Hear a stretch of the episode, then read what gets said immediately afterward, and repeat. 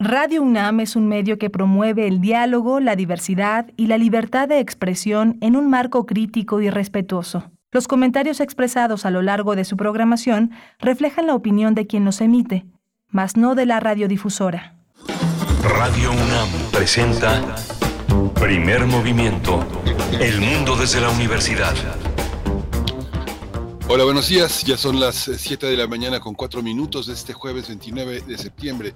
Ya se extinguió septiembre con la presencia para muchos de este eh, arcángel de nombre San Miguel y que celebra al, a los que nos llamamos de esta, de esta manera. Estamos en primer movimiento en Adolfo Prieto 133 en la colonia del Valle con Rodrigo Aguilar en la producción ejecutiva, Violeta Torres en la asistencia de producción y mi compañera Berenice Camacho como todos los días aquí al frente del micrófono. Buenos días, Berenice.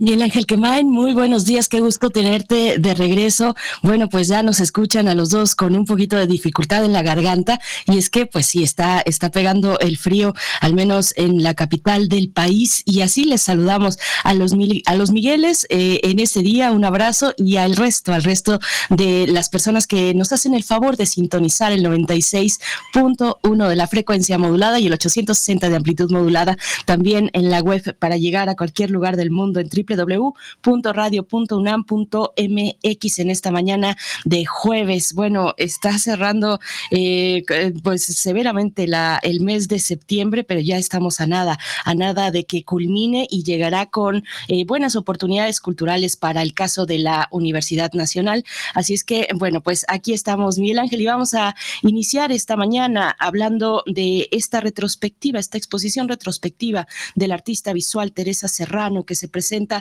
en el Museo Universitario del Chopo a partir del 6 de octubre. Se trata de la exposición Gritos, Susurros y Guiños. Eh, vamos a tener una conversación esta mañana con eh, Teresa Serrano, artista visual mexicana. Su trabajo aborda temáticas vinculadas con violencia de género, la subjetividad femenina, eh, problemáticas sociales actuales como la migración y la ecología, el ecofeminismo también. Así es que, bueno, la manera de arrancar esta mañana de jueves.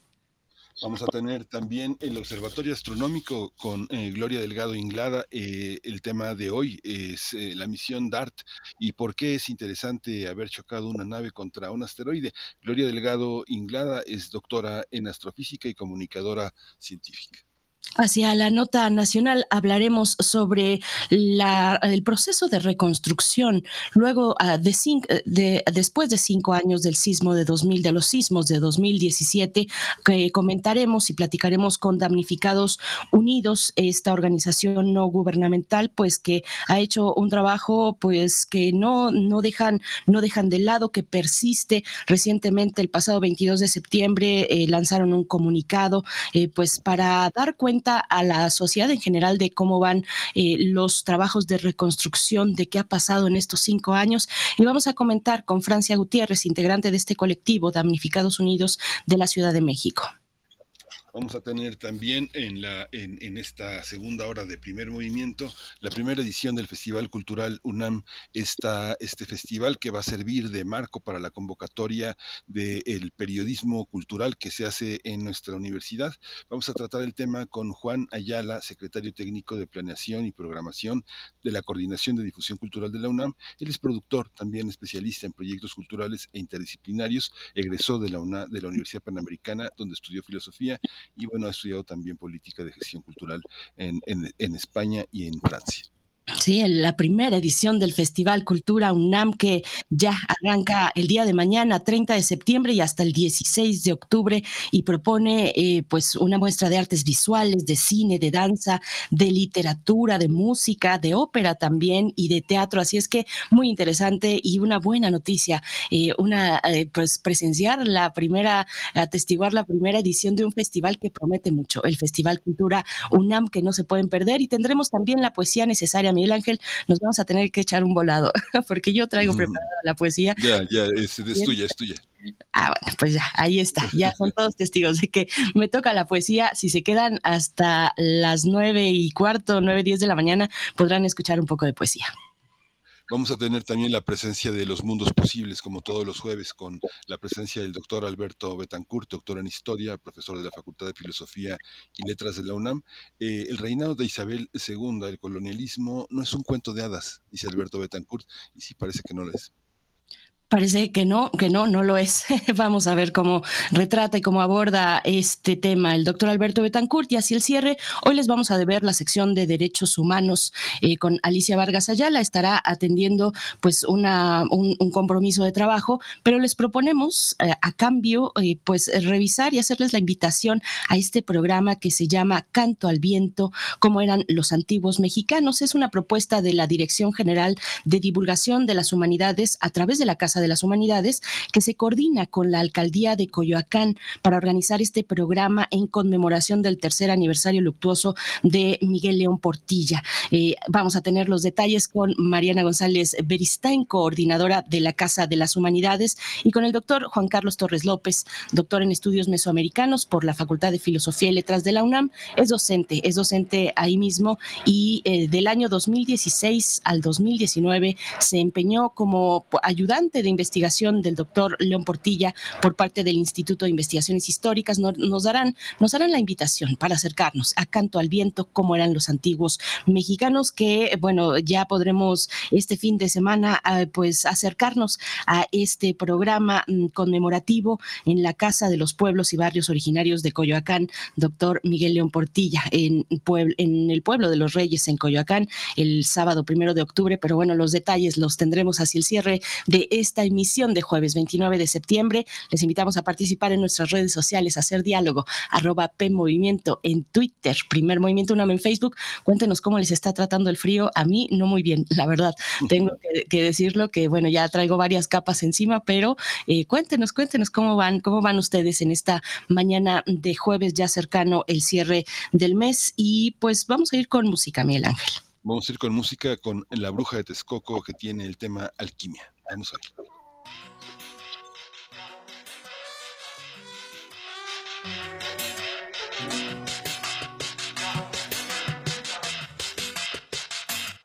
No necesitas preguntárselo a un chamán, te lo digo yo cuánto te quiero. Y si sientes que no me quieres igual, eso con un amarrito lo arreglo. Para que tú nunca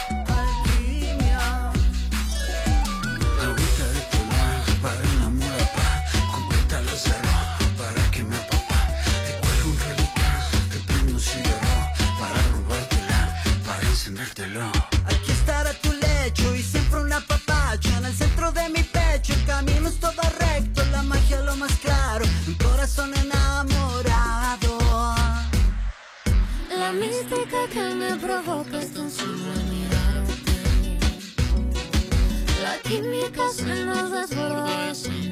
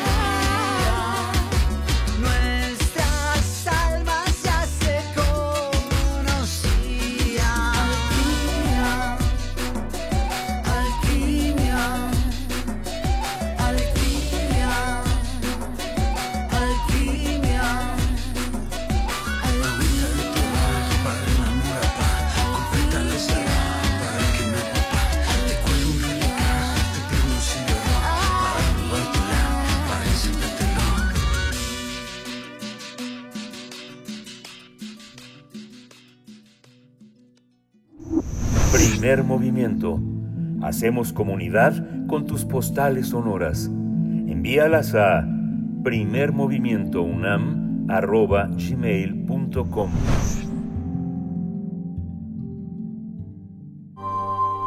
Del brazo de Orión al universo.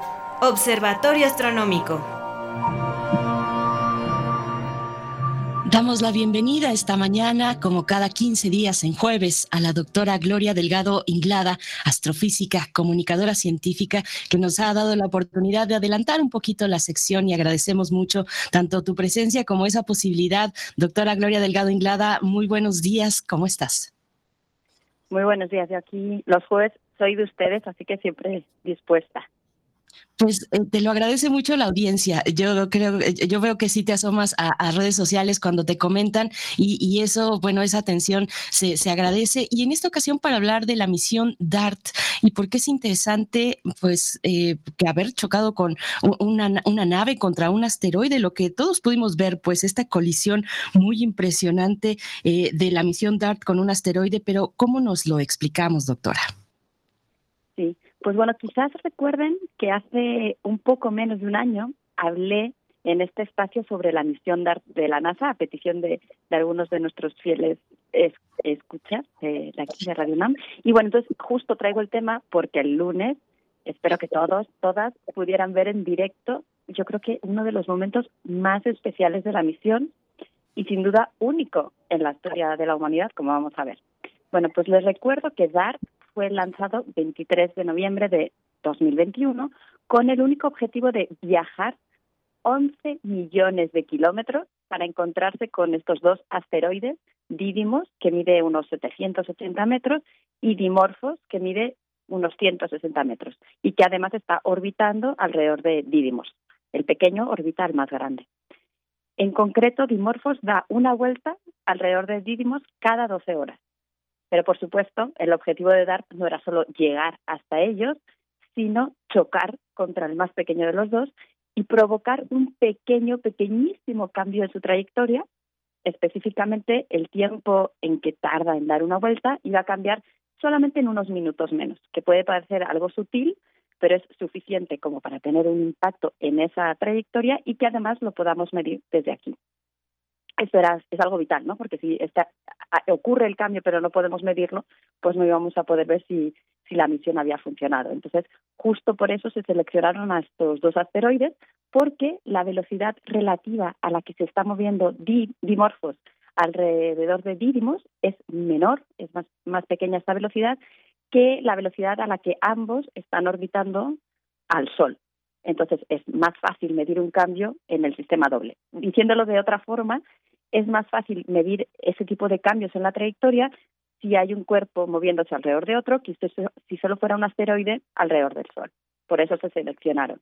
Y bueno, creo que es obvio, pero quiero resaltar que es la primera misión en la historia de este tipo. Es la primera vez que la humanidad lanza una sonda al espacio para demostrar que somos capaces de alterar la trayectoria de un objeto que está ahí en el espacio y así comprobar que en un futuro, si se necesita, pues podemos hacerlo a propósito, por ejemplo, para proteger a nuestro planeta de un posible impacto. Ya hemos hablado también aquí varias veces del tema de los neos, que son estos objetos cercanos a la Tierra, son asteroides o cometas que pueden acercarse a menos de 48 millones de kilómetros de nosotros, que esto es unas más de 100 veces la, la distancia que hay entre la Luna y la Tierra, pero de estos neos hay unos que se acercan todavía más, hasta 20 veces la distancia que hay entre la Tierra y la Luna, y además tienen tamaños que pueden ser de 30 hasta 50 metros, y esto les hace potencialmente dañinos si no se detectan a tiempo de poder hacer algo. Pues por ahora hay que tranquilizarse, no se ha detectado ninguno que vaya a impactar nuestro planeta, al menos en los próximos 100 años, pero aquí lo importante es anticiparse, porque eventualmente se podría encontrar uno que fuera potencialmente peligroso y aquí hay dos detalles. Por un lado, el tiempo que tenemos para tomar una medida y por otro lado, la medida en sí, qué es lo que se va a hacer si se detecta, ¿no?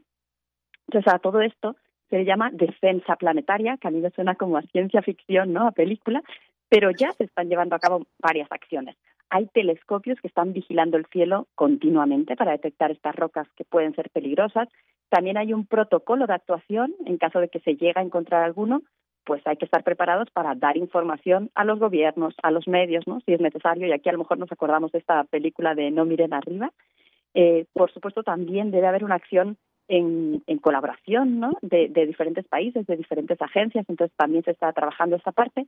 Y por último, por supuesto, hay que estudiar maneras, formas técnicas diferentes de poder resolver un posible impacto. Y entonces aquí, dentro de esta defensa planetaria, nació DART, dentro del programa en concreto de la NASA. DART en inglés significa dardo, no es casual, siempre hay algún juego ahí de palabras, pero además también significa test de redireccionamiento de un asteroide doble, es decir, tratar de cambiar la dirección de uno de los dos asteroides. Entonces, esto es lo que sucedió el lunes, que DART llegó a donde están Didymos y Dimorphos y pudimos ver en directo cómo se acercó y cómo impactó contra Dimorphos. Hay una secuencia de cuatro imágenes que, si no lo han visto, por favor, búsquenlo en la red y ahí podemos ver y casi, yo diría, sentir cómo DART se va acercando a Dimorphos. Y yo tengo mi corazón aquí dividido entre qué imagen me gusta más. Por un lado, la penúltima, en la que ya se puede ver muy bien la, la superficie de Didymos, que está llena de rocas, de rugosidades, ¿no? Es espectacular y emocionante cuando estás ya muy cerca, pero la última, en la que ya se ve solo un poquito, porque fue justo cuando chocó y ya no pudo terminar de enviar la imagen completa, ¿no? Casi toda la imagen está en, no, no sé si es en negro o en rojo, que se ve, lo compartí en Twitter, ¿no? Entonces, las dos me parecen espectaculares y emocionantes. Y bueno, unos 15 días antes de, de que sucediera esto, una sonda llamada Alicia Cube de la Agencia Espacial Italiana se separó de DART para poder seguir esto también en, en, directo y ayer justamente se publicaron algunas imágenes que fueron tomadas desde esta sonda y se ve el momento de la colisión. Entonces se ve pues un primer plano, ¿no? En el, de hecho en el primer plano más bien de esta imagen se ve a Didymos, que es el más grande, y un poquito atrás, como en un segundo plano, está Dimorphos, mientras está siendo chocado por DART y de hecho se ve un montón de polvo y chorros de material pues que son lanzados al espacio, ¿no? Como consecuencia de la colisión. Y hay otras varias imágenes que se están eh, proporcionando en las redes porque obviamente no solo Licia Cube estaba ahí apuntando, sino varios telescopios espaciales y telescopios en tierra eh, se dedicaron a intentar ser testigos de esta colisión. Entonces yo les invito a que busquen en las redes todas las imágenes que hay. Y en 2024 está previsto que la ESA, la Agencia Espacial Europea, lance a ERA, que tardará un poco en llegar, pero a partir de 2026 ya va a estudiar en más detalle pues el cráter y lo que haya quedado de Dimorphos, ¿no? Eh, y ya, bueno, para terminar, siempre me gusta usar algunas de las frases que usan las personas que están como más cercanos a, a estos proyectos, y en concreto el que es el actual administrador de la NASA, dijo eh, textualmente, a medida que estudiamos el cosmos y nuestro planeta natal, también estamos trabajando para proteger ese hogar y esta colaboración internacional convirtió la ciencia ficción en un hecho científico, demostrando una forma de proteger la Tierra. Entonces aquí hay, es una frase a que creo que podemos sacar muchas cosas, porque por un lado, pues sí, estamos viviendo en tiempo real algo que es asombroso y que parece de ciencia ficción, cómo podemos fabricar y enviar un artefacto que choque en un lugar concreto con un objeto concreto y desviarlo en una cantidad muy pequeña pero específica, ¿no? De, en su trayectoria. Pero por otro lado, pues también está esta contradicción de estar luchando como humanidad juntos para protegernos, ¿no? A nosotros y nuestro planeta, y eso lo hacemos desde afuera, mientras aquí dentro, pues a veces nos seguimos peleando, ¿no? Entonces somos un poco contradictorios, ¿no? Como, como humanidad. Pero bueno, también los invito ya como nota graciosa, eh, creo que todavía hoy está funcionando, si ponen en el buscador de Google Dart Mission en inglés, eh, van a ver lo que sucede con su buscador, que está muy curioso y divertido. Pues en eso estamos, eh, querida doctora Gloria Delgado Inglada, totalmente salido de una película eh, de ciencia ficción, pero a diferencia de Hollywood, pues la, la NASA no falló. Y, y, además, siendo la primera vez, yo me imagino, bueno, lo que hemos aprendido aquí con, contigo es que a cada paso que damos eh, como humanidad en el, en el espacio, le siguen muchas posibilidades de investigación y me imagino que a partir de, de este evento, pues no será la excepción, ¿no? Así es, ya hay, como digo, muchos telescopios que han estado apuntando y están ahí eh, fabricando las imágenes y, y compartiéndolas después, pero no solo eso, se va a enviar una sonda específicamente para investigar posteriormente qué pasó con ese impacto, si fue justamente como se quería, porque esto es el inicio de esta defensa planetaria, ¿no? De ver, bueno, podemos hacerlo y ahora queremos hacerlo de la manera mejor y más precisa, porque si, ojalá que no, pero si en algún momento se necesita, pues no puede haber errores, claro. Pues Gloria Delgado Inglada, muchas gracias por tu participación siempre interesante y siempre eh, llena de siembra de curiosidades entre, entre nosotros y entre nuestros radioescuchas. Muchas gracias, nos escuchamos eh, la siguiente semana. Muchas gracias a ustedes, un abrazo. Otro de vuelta, doctora Gloria Delgado Inglada. Bueno, nos escuchamos en 15 días contigo. Eh, nosotros vamos a hacer una pausa musical, 7 con 24 minutos. Eh, ¿Cómo vieron ustedes? ¿Vieron, se acercaron a esta, pues, a esta serie de imágenes consecutivas que nos dan esa idea, ya como nos, nos explica la doctora Gloria Delgado Inglada, pues esa idea de movimiento nos fueron, pues, eh, llevando en este, en ese punto exacto de colisión en esta misión DART contra este asteroide Dimorphos, Se llama. Pero bueno, cuéntenos en redes sociales. Nosotros vamos a ir con música a cargo de los cojolites, Sembrando Flores.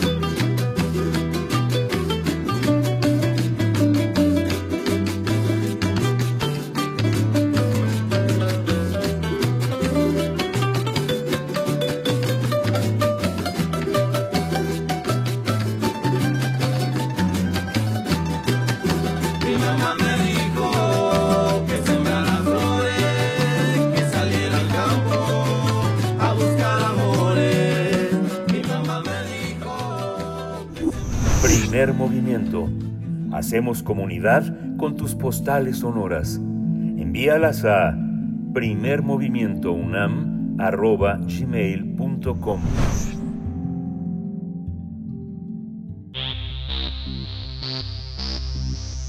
De festivales, ferias y más. Recomendaciones culturales.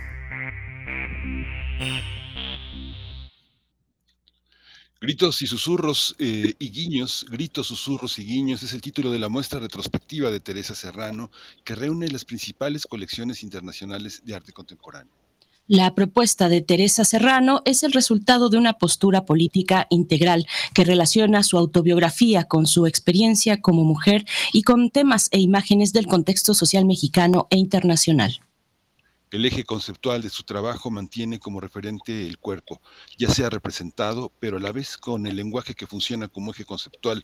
Llama la atención que el trabajo de Teresa Serrano represente formas de violencia institucionalizadas e incorporadas a la vida cotidiana. El público interesado podrá apreciar alrededor de 100 obras entre pintura, dibujo, escultura, video e instalación que constituyen una selección representativa de más de tres décadas de trayectoria.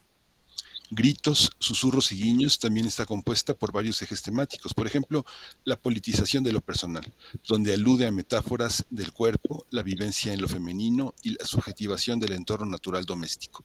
Otro tema es lo duro, lo suave y lo sensible, que incluye las tendencias en la producción inicial del artista a través de la elocuencia y contundencia de sus esculturas, mientras que Pautas Ecofeministas comprende una instalación y video, ambos vinculados a una vertiente ecológica y utópica del feminismo. La inauguración de esta muestra que cuenta con la curaduría de Karen Cordero Raymond va a ser el jueves 6 de octubre eh, de, de, este año, claro, a las 17 horas en el Centro de Información y la Mediateca del Museo Universitario del Chopo y vamos a conversar esta mañana sobre esta muestra retrospectiva que reúne pues pintura, dibujo, escultura, video, instalación. Nos acompaña Teresa Serrano en la línea de primer movimiento, artista visual mexicana cuyo trabajo aborda temáticas vinculadas con la violencia de género, la subjetividad femenina, las problemáticas sociales actuales como migración y ecología. Gracias, Teresa Serrano. Bienvenida a primer movimiento. Eh, te saludamos, Miguel Ángel Quemaño y Berenice Camacho. Muy buenos días. Buenos días. Muchas gracias, Teresa Serrano, por estar aquí. Ya era hora que tuviéramos una retrospectiva de su trabajo, la hace la UNAM. ¿Cómo, ¿Cómo se ve el trabajo a casi 50 años de, distancia, Teresa? Buenos días. Exactamente, sí, es mucho tiempo. Eh, pero bueno, estoy muy feliz de que la UNAM me, me dé esta oportunidad en este bello Museo del Chopo. Bueno, pues este como todo en la vida, ¿no? Cuando uno ve todo el trabajo, parte, que no es todo, pero vamos a decir que es una gran parte del trabajo que he hecho, de diferentes temas que siempre eh, toco en difer diferentes momentos, diferentes temas, pues llega un momento en que cuando uno ve todo, ¿no? Hay cuestionamientos muy fuertes, algunos a favor, algunos en contra, como todo en la vida, ¿no? Así es, eh, Teresa Serrano, con una trayectoria de, un largo camina, caminar que, que incluye esta muestra retrospectiva? ¿Qué incluye? ¿Qué se quedó? ¿Qué se quedó fuera? Eh, ¿cómo, ¿Cómo se hizo? Bueno, por supuesto, el trabajo de curaduría de Karen Cordero. Eh, ¿cómo, ¿Cómo está propuesta y dispuesta esta exposición? Bueno, Karen hizo, creo que, un trabajo extraordinario y preparó como cinco módulos diferentes de épocas y diferentes diferencias de trabajos, ¿no? De temas que toqué. Y crea un hilo conductor a pesar de todo, pero es muy interesante ver que son cinco módulos de cosas diferentes, de, de eh, ideas diferentes, de desarrollos diferentes. Y, pero es muy interesante. Entonces comienzan por el módulo de pintura, cuando comencé a pintar y que realmente todavía yo no sabía bien a dónde iba o, era, o comenzar, ¿no? Pero que a pesar de eso, desde ese momento empiezo a tener eh, una conversación entre la pintura y el texto. Y, y entonces, bueno, esa es la primera parte, el primer módulo. Mi salida de México, irme a Nueva York, eh, yo me divorcié y, quise cambiar de, lugar. Me fui a Nueva York porque era pues el centro más importante de arte del mundo. Y aunque ahora está de capa caída yo creo que sigue siendo el centro más importante.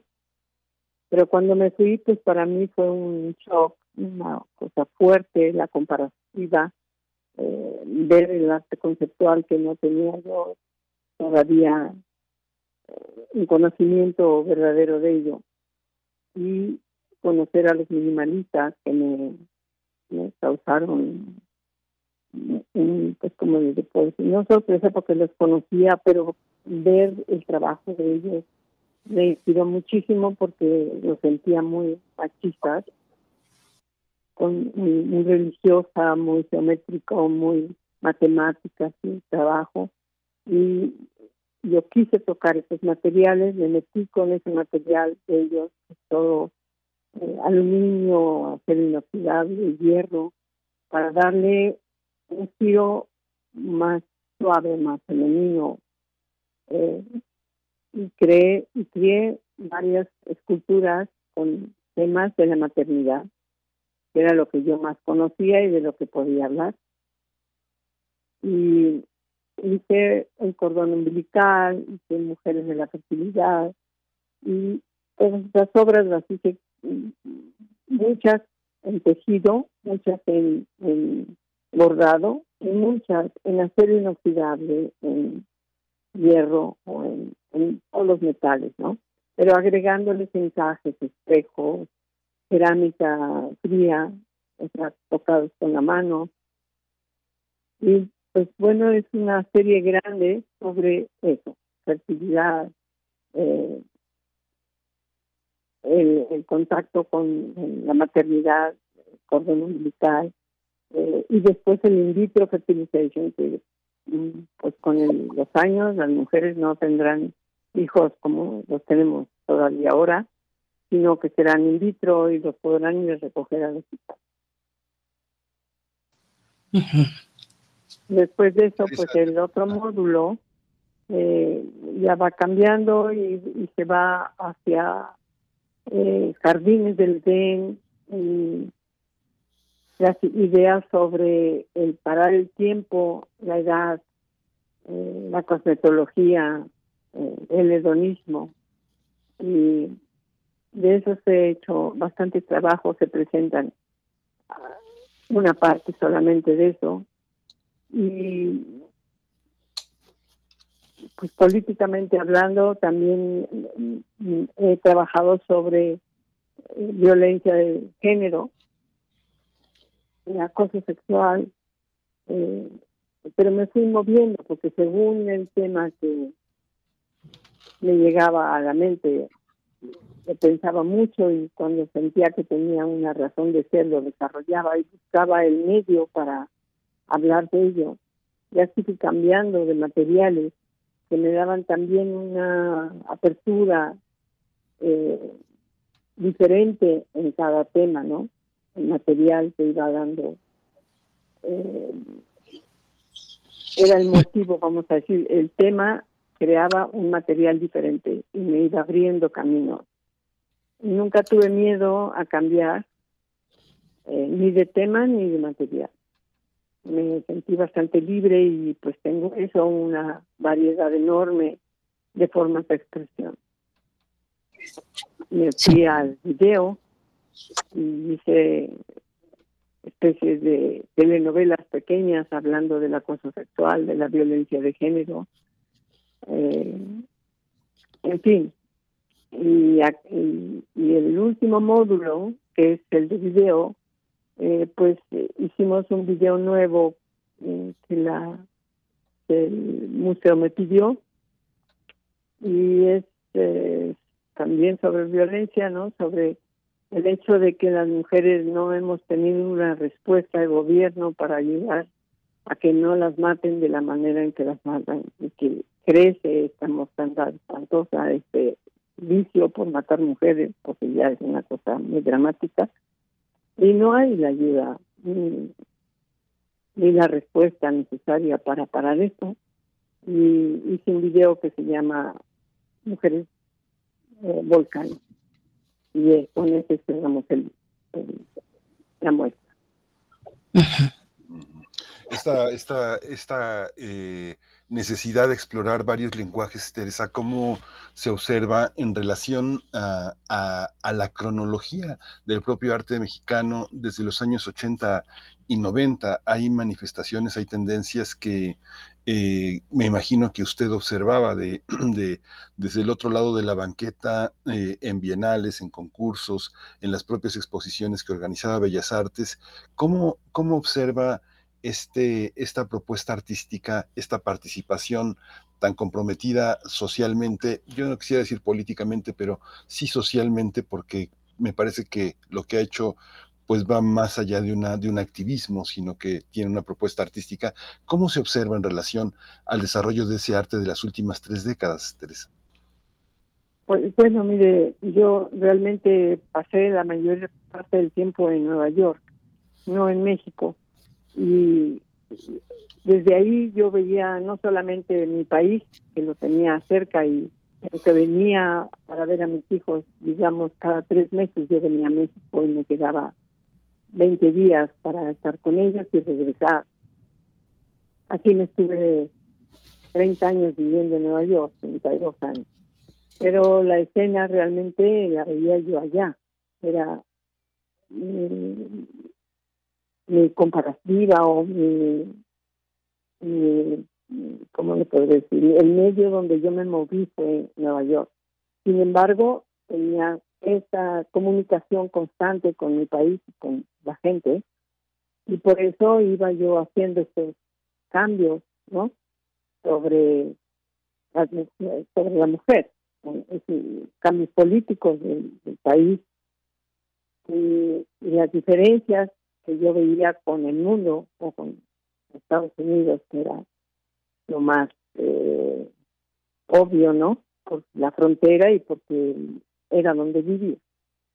Y pues bueno, aquí también los cambios eh, artísticos fueron im- importantes, ¿no?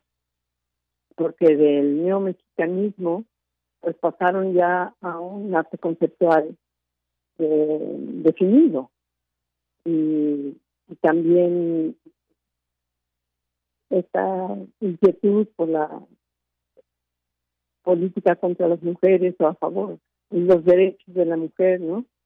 Y pues poco a poco entre estos dos países y Europa, porque me moví también por Europa, yo podía tener esa comparativa de los tres países o de los tres eh, eh, continentes, ¿no? Con los dos continentes. Y pues eh, me motivaba a, a hablar sobre los problemas que existían. Y me, me, me provocaba muchísimo hablar también sobre pues, las problemáticas de México, tanto políticas como sociales, ¿no?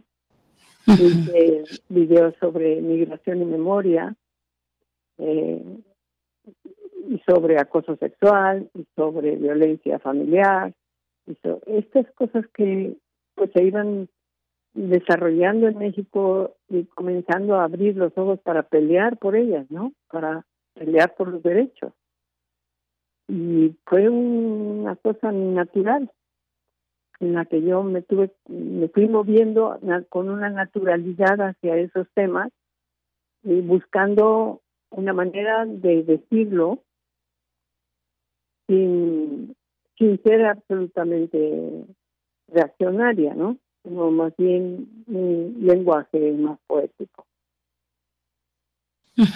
Eh, Teresa Serrano, ¿cómo, ¿cómo explora? Bueno, es, ah, hay temáticas además más específicas, más puntuales, como la del la noción del cuerpo. ¿Cómo, ¿Cómo explora su obra? Esta noción que es una noción que ha estado pues ahí al centro de la lucha del movimiento de las mujeres, también del movimiento de la diversidad sexual. ¿Cómo se acerca la obra de Teresa Serrano a- a esta noción pues que tiene tantos desdoblamientos, que ha sido tratada desde tantas ópticas, incluida, por supuesto, pues la filosofía, los estudios de teoría feminista, en fin, la, antropología, ¿cómo, cómo se acerca su obra a, la noción de cuerpo? Bueno, el cuerpo es pues, aparente en casi toda la obra, ¿no? Eh, cuando si hablo de el cordón umbilical, pues es parte del cuerpo, es es el, el la parte femenina, ¿no? Eh, la represento de una manera abstracta, no es figurativa en la obra. Toco el tema de una manera poética y más abstracta, pero hablo de ello muy claramente y lo puede ver en, la escultura, ¿no? Lo puede ver en, el, en, la pintura, por ejemplo, en las pinturas que hice sobre eh, la moda, por ejemplo, ¿no? Porque temas donde el hecho de los grandes modistas pues obligan a las mujeres a tener determinadas formas de cuerpo, determinadas medidas que las hace una, les hace una restricción. Si usted no tiene las medidas que ellos dicen o que ellos crean en sus modelos, pues está fuera de la moda. Eh, o sea, hay una problemática, ¿no? Un- Una eh, imposición. Y estoy hablando del cuerpo. Y si vamos a migración, memoria, pues vuelvo otra vez a lo mismo, ¿no? ¿Quiénes son los que se van? Son personas, tienen cuerpos, son personas, se mueven. Eh, el cuerpo, en cierta manera, pues está en toda mi obra porque hablo de la, de- del ser humano, ¿no? La- Pero la reflexión es siempre más eh, poética, más abstracta. No va dirigida exactamente a hacer una escultura de- del cuerpo per se. Hablo de él de una manera más abstracta y más poética. Esta visión que tiene eh, eh, desde Nueva York eh, la coloca también en otro mirador, porque lo que está en aquellos años eh, 80 y 90 en, en Nueva York es otra propuesta, son otras propuestas, sobre todo de una gran migración que llega en esos años de Europa. Si pensamos eh, que eh, muchos de los artistas del este fueron, entre comillas, descubiertos por esta, por grandes galeristas que compraron obsesivamente a los eh, artistas que eran resultado de la perestroika y que se llenó de artistas del este, polacos, checos, húngaros, todo el mundo que alemanes del este. ¿Cómo, cómo observaba en ese sentido lo que pasaba en otro orbe, colocada en una producción artística que estaba fuera de México, Teresa? Pues bueno, esa, esa parte fue muy interesante, ¿no? Me tocó la caída del muro de Berlín, toda esta problemática, la perestroika y todo, pero realmente los artistas rusos, por ejemplo, los muy importantes, pues como Kavakov o como estas personas que, salían de, de lo que era el arte eh, político de los países del este, que en los países del este la- la- en la política obligaban a los artistas a, hacer lo que hacían propaganda, vamos a decir. Y había unos cuantos artistas, escritores sobre todo, y artistas eh, conceptuales que se salieron de eso y tuvieron que salir de Rusia porque no podían vivir en ella. Esa gente pues creó un, toda una visión diferente de lo que sucedía en sus países y yo creo que eh, los galeristas aprovecharon ese tipo de, mm, vocabulario, ¿no? Para hacer ver la diferencia. Y fueron muy importantes y muy interesantes comparar, ¿no? Lo que sucedía en estos pues, eh, lugares a lo que nos pasaba a nosotros en México. Pero la diferencia era mortal. O sea, nosotros teníamos digamos que una dictadura de partido que era el PRI, pero era mucho más abierta, mucho más flexible, no podía compararse con, con los rusos, con los cubanos, no era posible, ni con los húngaros. ¿Me entiendes? La, la perestroika vino a abrir toda esa nueva idea de, la libertad y claro que influye, pero mi preocupación no era tanto mirar a esos artistas que los conocía, conviví con ellos, pero mi, mi preocupación era más bien mi propio país. La, de lejos me miraba con, mucho más- con unos ojos más este, inquisitivos, ¿no? Eh, Teresa Serrano, bueno, ayer, ayer fue el Día de Acción Global por el acceso al aborto legal eh, y vimos marchas en casi todos los países de la región, incluido México, en varias ciudades de México, en Europa también. Es, eh, lo pongo como ejemplo, como solo un botón de muestra de la efervescencia que tiene el movimiento de las mujeres actualmente. ¿Cómo se ve desde, desde su mirada la actualidad, la evolución y la actualidad, eh, el rumbo que ha tomado el movimiento de las mujeres? Eh, ¿Cómo se ve, eh, Teresa Serrano? Bueno, yo lo adoro el movimiento. Creo que tenemos una maravilla en ese aspecto, que las mujeres somos la verdadera oposición de este país. Nosotros somos realmente la verdadera oposición de este país, en este país. Y estamos, pues, luchando a brazo partido para lograr derechos que ya teníamos y que nos han quitado, como los refugios, por ejemplo, nos quitaron los refugios, nos quitaron eh, las guarderías. ¿Cómo trabaja una mujer si no puede tener un niño en una guardería? Es imposible, vas, vas coartando la libertad de las mujeres. Yo creo que tenemos una pelea muy fuerte todavía por delante, pero que la estamos haciendo de maravilla. Yo soy una persona que estoy absolutamente en pro de estos movimientos ¿Cómo es posible que si te violan o eso tengas que tener un niño? ¿Quién es el que manda sobre eso? ¿Con qué derecho? Creo que tenemos la libertad absoluta de decidir sobre nuestros cuerpos. Y ahora aparece Irán. Y tú ves a Irán pues qué maravilla, ¿no? Es otra revolución de- y son las mujeres. De vuelta son las mujeres las que están haciendo una oposición. Es una maravilla esa parte creo que somos los valientes. Yo hice hace muchos años, como en dos mil y pico, hice una peluca gigante de pelo de todas las mujeres del mundo. Y la bordé una peluca que duró seis meses de bordar, que tiene seis metros de largo por dos cincuenta de ancho. Es como un... eh, ves, la cuelgas de la pared al piso y, y arrastra, es, un, y es todo pelo de mujeres de todo el mundo y esa se da cuenta que es un- una cosa hermosísima, es como un animal enorme, pero un animal que grita y se defiende. Creo que es muy importante eh, lo que está sucediendo en este momento en el mundo entero. Sí. Con las mujeres estamos tomando la, la delantera para hacer la oposición y para exigir nuestros derechos. Me pongo a pensar, Teresa, eh, que muchos artistas mexicanos han estado en el extranjero. Yo no sé qué ha pasado con la crítica o con la difusión de su obra en los países en los que ha estado. Pienso en Juan Soriano, pienso en Saúl Caminer, muchos artistas que desde París, desde Nueva York o desde Londres son mexicanos y nos representan porque lo que hacen siempre mira hacia México. ¿Cómo, cómo entender esta, esta parte que no ha permitido recuperar a nuestros artistas que están fuera? Uno puede decir, pues se fueron, ahí están, que se queden allá o que se las arreglen solos por allá. Pero cuando una obra tiene una representatividad, está inscrita en nuestra tradición, ¿qué tenemos que hacer con ella como Estado, como gobierno, como representaciones eh, diplomáticas en el extranjero? ¿Se, se sintió descobijada? ¿Se sintió ajena, lejana? ¿Cómo, cómo fue esa experiencia en, fuera de México, Teresa? Pues mira, mi experiencia fuera de México es muy fuerte porque aquí no me aceptaron nunca.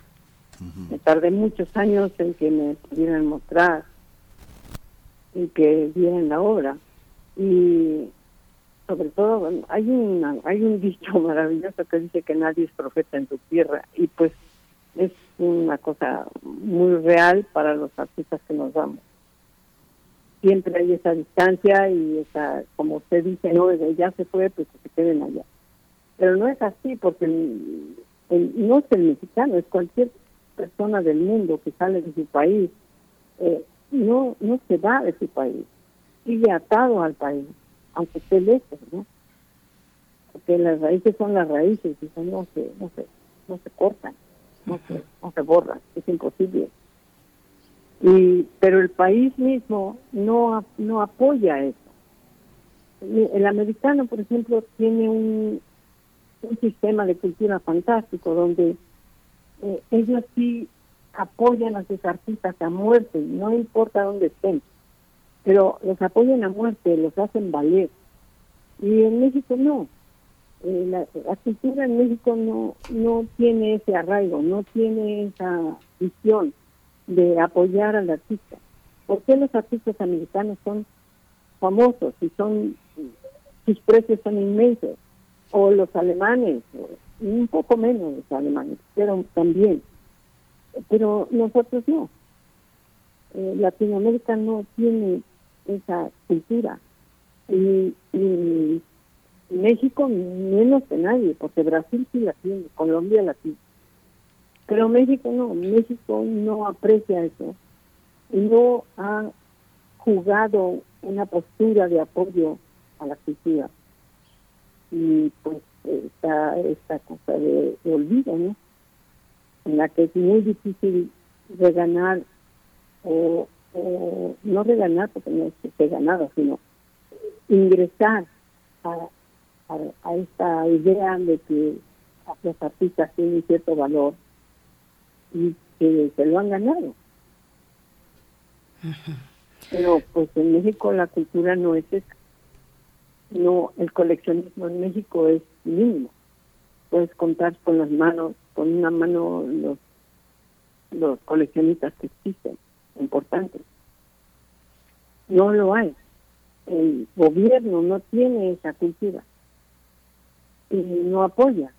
No los apoyan a ustedes, a la universidad. Les quitan los apoyos. O sea, ¿cómo le hacemos? ¿Cómo le hacemos? necesita ese apoyo. Todo el arte, el ballet. Acabo de estar en un, mi- tengo un- mi nieta es Ana Segovia, que es artista, es una pintora. Jovencita, ha hecho maravillas aquí en México. Lo está haciendo muy bien.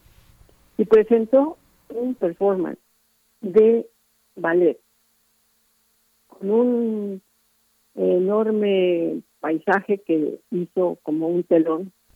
Y estas gentes hicieron un ballet que podría ser pinabao. ¿Me entiendes? Una, una calidad y y una maravilla. De verdad fue una maravilla. ¿Cómo lo hicieron? Son gente valiosísima. ¿Dónde están? ¿Dónde se presenta un ballet en México? Es una carencia absoluta de apoyo a todas las artes. Vamos a decir que los artistas plásticos o escultores tenemos mucho más eh, visio- más más espacios pero eh, un ballet dónde está el ballet dónde está la literatura que se oye poquísimo es, es un grupo pequeñísimo el que conoce y el que sabe. Sí, Es- pues es- el problema de México es que los gobiernos han, han olvidado de que la cultura es importante. Es parte muy importante de, de lo que es un país. por supuesto, es fundamental. es así, es triste. Y el dicho de nadie es profeta en su tierra Con mm, eso es una realidad en este país. Pues con eso cerramos esta conversación. Teresa Serrano lo dice así, con la firmeza necesaria, el apoyo que se requiere, gran apoyo eh, institucional, transversal para impulsar la cultura y las artes en este país. Teresa Serrano, mientras tanto nos quedamos con esta invitación a asistir a esta muestra retrospectiva Gritos, Susurros y Guiños, una exposición en el Museo Universitario del Chopo que tendrá su apertura el próximo 6 de octubre a las 17 horas. Muchas gracias, Teresa Serrano. Pues estaremos ahí en el Chopo. Bueno, les agradezco muchísimo la conversación y espero verlos ahí. Muchas gracias. Muchas gracias, Teresa Serrano. Hay que verla. Es, es importantísimo, una trayectoria tan larga y tan diversa. Pues nos vamos a la siguiente hora. Quédese con nosotros. Regresamos en un par de minutos. Síguenos en redes sociales. Encuéntranos en Facebook como Primer Movimiento y en Twitter como arroba PMovimiento. Hagamos comunidad.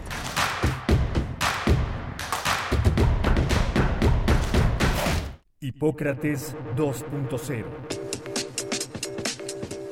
Mantenerse informado es parte importante de la vida. La información nos da la oportunidad de tomar las mejores decisiones, principalmente para la salud. Soy Mauricio Rodríguez, conductor de Hipócrates 2.0, donde cada semana llevamos para ti los mejores contenidos y especialistas en materia de salud. Escúchanos. Hipócrates 2.0, martes a las 18 horas, por Radio UNAM. Experiencia sonora. La ciencia que somos. La ciencia que somos. Iberoamérica al aire.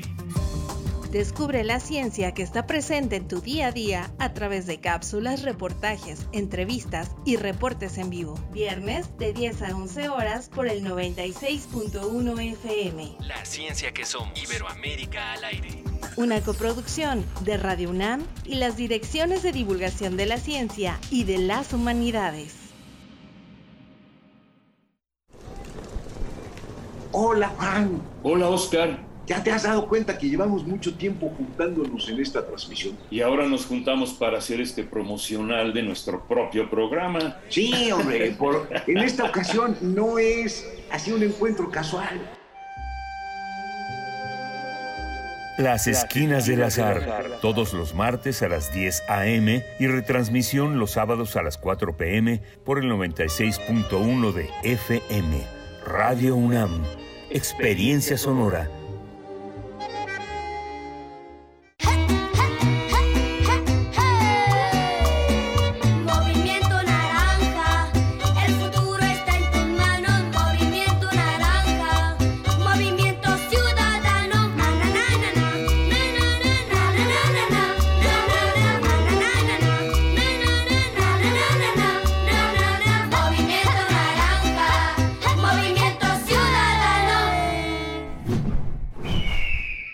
Movimiento Ciudadano.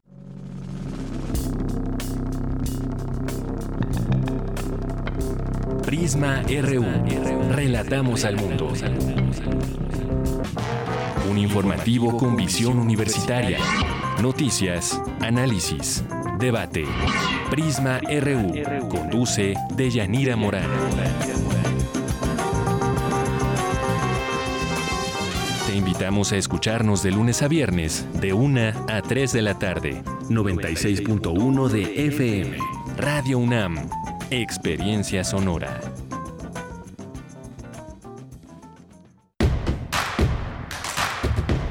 Queremos escucharte.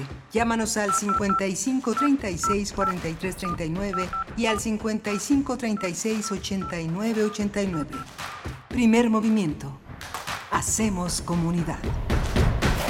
Buenos días, ya son las 8 de la mañana con 3 minutos. Hoy es jueves 29 de septiembre, ya eh, acabándose, agotándose este noveno mes del año 2022. Jueves les acompañamos en las frecuencias universitarias, el 96.1 y en amplitud modulada, el 860. Gracias por estar aquí, por eh, compartir con toda esta comunidad radiofónica en torno a la Universidad Nacional y también en torno a la Universidad Michoacana de San Nicolás de Hidalgo. Durante esta hora, la radio Nicolaita nos aloja en el 104.3 de la frecuencia modulada y nos da la posibilidad de llegar a la audiencia de Morelia. Les saludamos también por allá y donde sea que nos estén escuchando a través de su dispositivo móvil, tal vez en nuestra web o en alguna plataforma que reproduce nuestra señal, arroba P Movimiento en Twitter, Primer Movimiento UNAM en Facebook, son las coordenadas en redes sociales para seguir este diálogo, este diálogo que continúa cada mañana aquí en Radio UNAM. Y bueno, todo este esfuerzo que lleva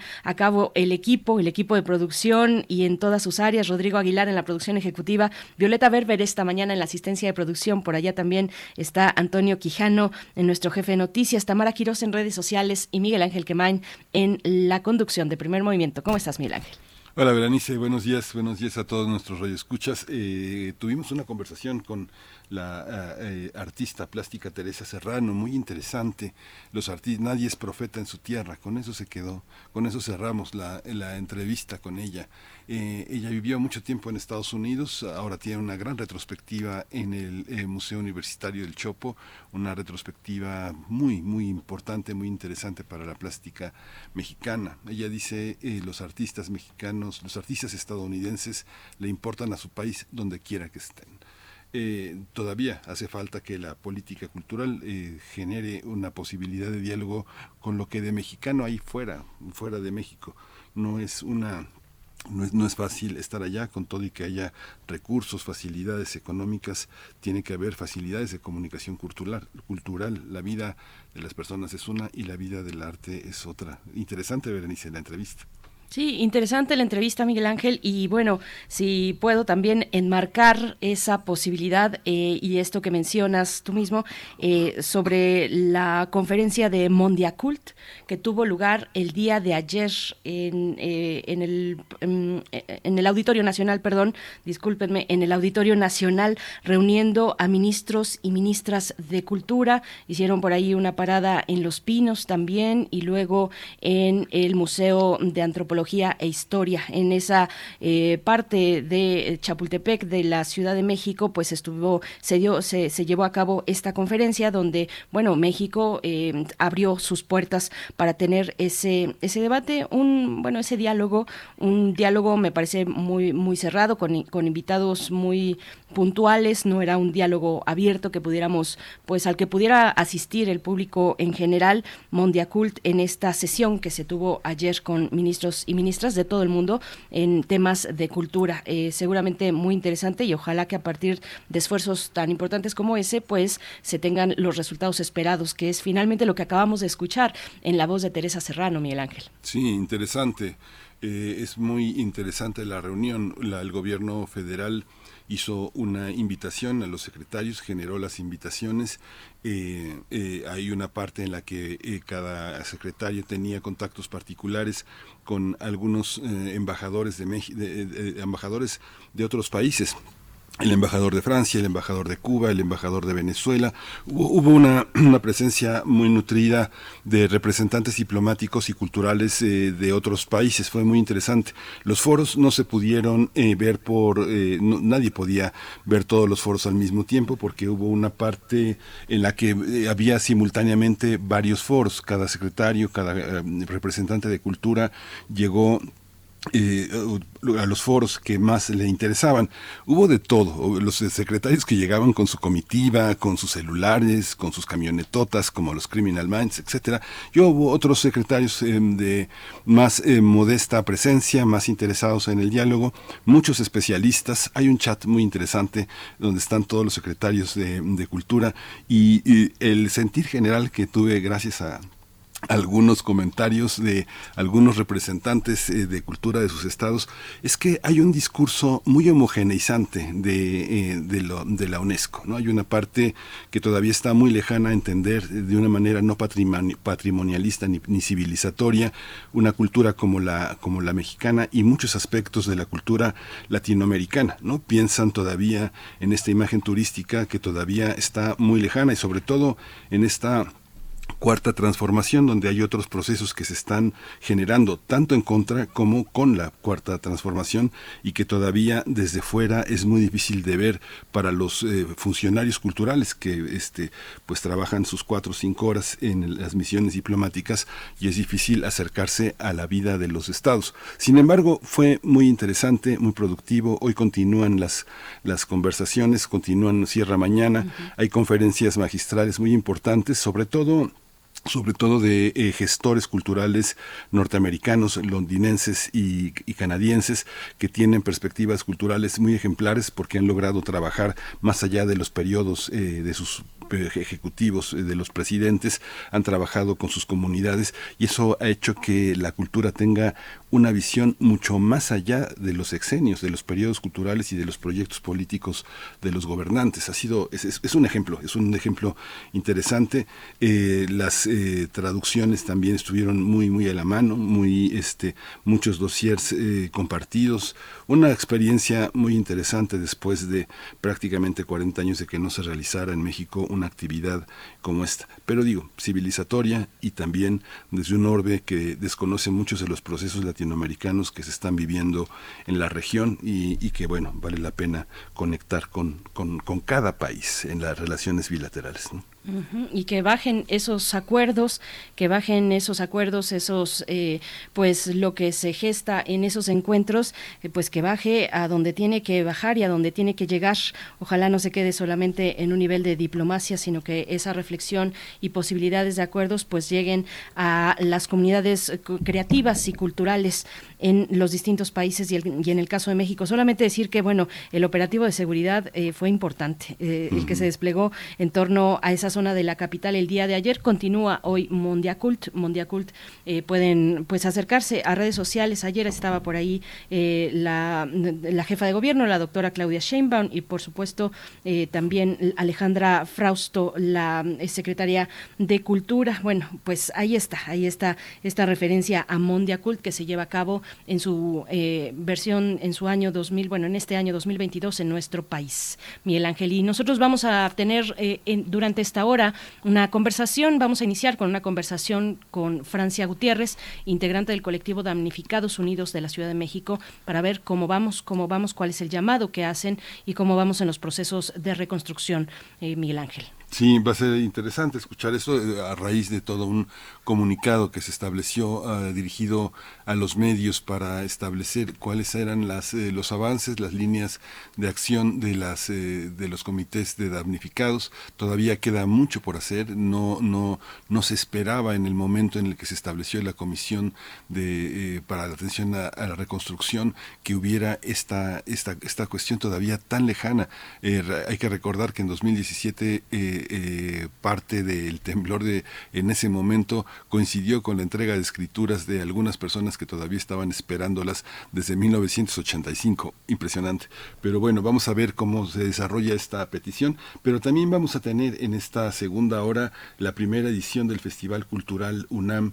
Eh, vamos a tratarlo con Juan Ayala, él es secretario técnico de Planeación y Programación de la Coordinación de Difusión Cultural de la UNAM, donde se genera este, este, eh, esta edición del Festival de, de Cultura y pues nos va a poner al día con toda la programación, todo su alcance, un evento verdaderamente interesante. Bien, pues vamos entonces con nuestra conversación sobre Damnificados Unidos, el proceso de reconstrucción. Nota Nacional. Han pasado cinco años del sismo del 19 de septiembre de 2017 que azotó a la Ciudad de México y que no solo cobró vidas, sino que causó daño en miles de inmuebles. Sin embargo, todavía las autoridades capitalinas estiman que los trabajos de rehabilitación y reconstrucción de propiedades dañadas van a concluir completamente a principios de 2024. Por esta razón, Damnificados Unidos, un grupo de habitantes de la Ciudad de México que resultaron afectados por el temblor, exigen que se acelere el proceso y se atienda a todos los sectores. De acuerdo con la titular de la Comisión para la Reconstrucción de la capital, Yabneli Maldonado, alrededor de 22.000 viviendas eh, resultaron dañadas por el sismo de magnitud 7.1. De acuerdo también con estas cifras, eh, bueno, de 13.000, 13.000 ya fueron rehabilitadas y entregadas, pero 6.000 están en obra y en las 3.000 restantes apenas están por comenzar las labores. Durante este proceso se han ejercido 7.500 millones de pesos, de un costo total estimado de 12.000 millones de pesos. Se, pe- se estima que las autoridades han atendido a unas 100.000 personas damnificadas. La Comisión para la Reconstrucción de la capital ha reconocido que enfrenta un nuevo reto para concluir el trabajo y cumplir con los plazos, debido a que posiblemente enfrentará el alza de precios de los materiales a raíz de la guerra entre Rusia y Ucrania y también por la inflación mundial. Vamos a conversar con Damnificados Unidos sobre los rezagos en el proceso de reconstrucción a cinco años de los sismos de septiembre de 2017. Hoy está con nosotros en la línea Francia Gutiérrez. Ella integra el colectivo de Damnificados Unidos de la Ciudad de México. Buenos días, Francia Gutiérrez. Bienvenida. Buenos días, buenos días Miguel Ángel, ¿qué tal Berenice? Eh, Gracias. un gusto poderlos saludar en este 5 aniversario. Gracias, Francia Gutiérrez, bienvenida. Pues eh, lanzaron desde Damnificados Unidos un comunicado y también tuvieron un Twitter Space eh, el pasado, el comunicado lo lanzaron el pasado 22 de septiembre y ahí rescatan una idea central que, que me gustaría nos ayudaras a entender un, un, precedente que ustedes colocan al centro, al centro de toda esta cuestión. Y es que la reconstrucción debe ser cubierta con fondos públicos. empiezan, parten de ese punto, de esa idea central eh, para dar toda una explicación y, también, bueno, la exigencia que ya eh, se mantiene y que ya nos irás contando a lo largo de la charla. Eh, pero Francia, cuéntanos, ¿cómo entender? La, la, reconstrucción debe ser cubierta con fondos públicos. ¿Por qué?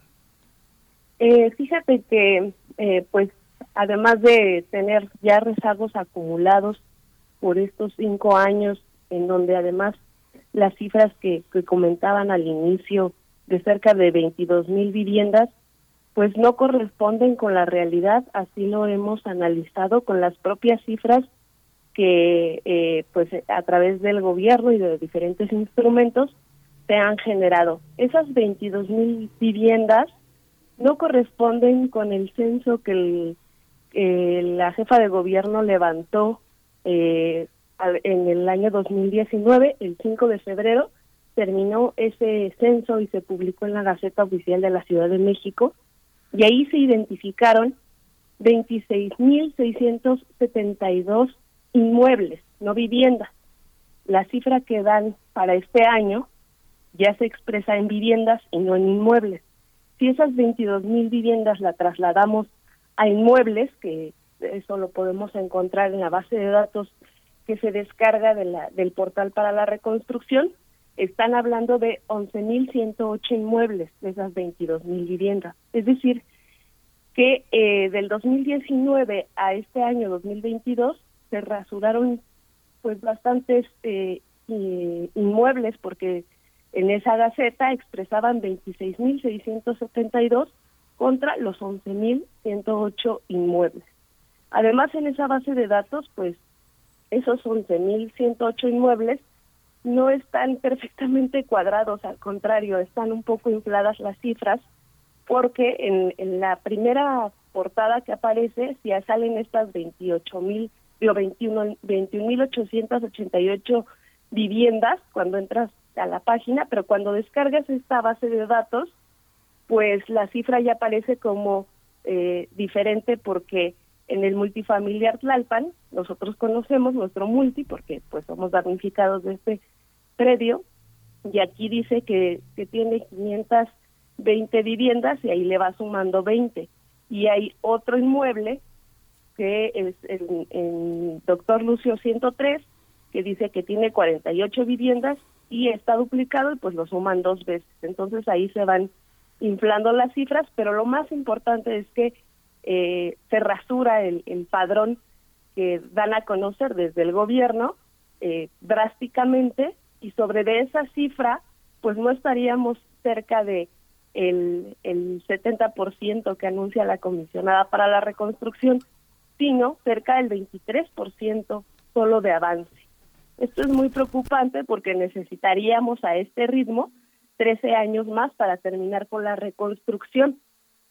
Y pues esto es muy preocupante porque hay muchas familias, muchos predios que no saben si aparecen en este padrón o no y simplemente pues no no tienen una ruta clara o están atorados en un proceso que le pusieron ahí un estatus de proceso administrativo en el cual pueden llevar cinco años y no avanzar.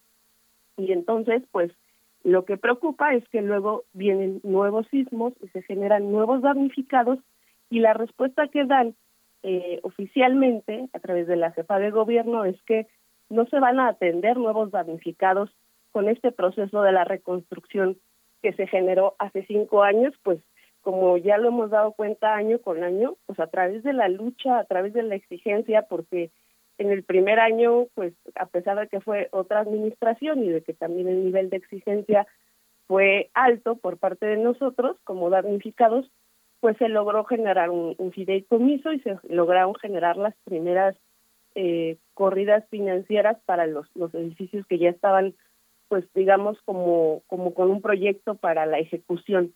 Entonces, eh, pues son cosas que nos preocupan, que rasuren a damnificados del 2017, que las cifras que no, no cuadran, pues van a dejar a miles de familias sin atención del 2017 y que los nuevos damnificados pues no encuentran cabida en un proceso de reconstrucción, lo cual debería de dejar precedente en una ciudad que se ostenta como una ciudad con derechos y también pues este no no aislar la reconstrucción solo al tema de las viviendas. Sabemos que hay muchas escuelas que en este sismo reciente del, del 22 de septiembre pues resultaron afectadas pero también eh, tenemos rezagos muy fuertes como en, en la alcaldía Tláhuac en la colonia del Mar donde las vecinas y vecinos han tenido que vivir por cinco años en calles eh, pues en donde las las fracturas del, del piso no han sido atendidas hay drenajes colapsados las luminarias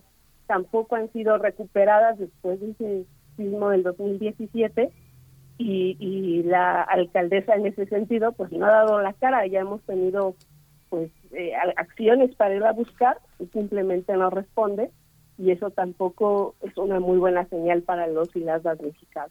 Ujú.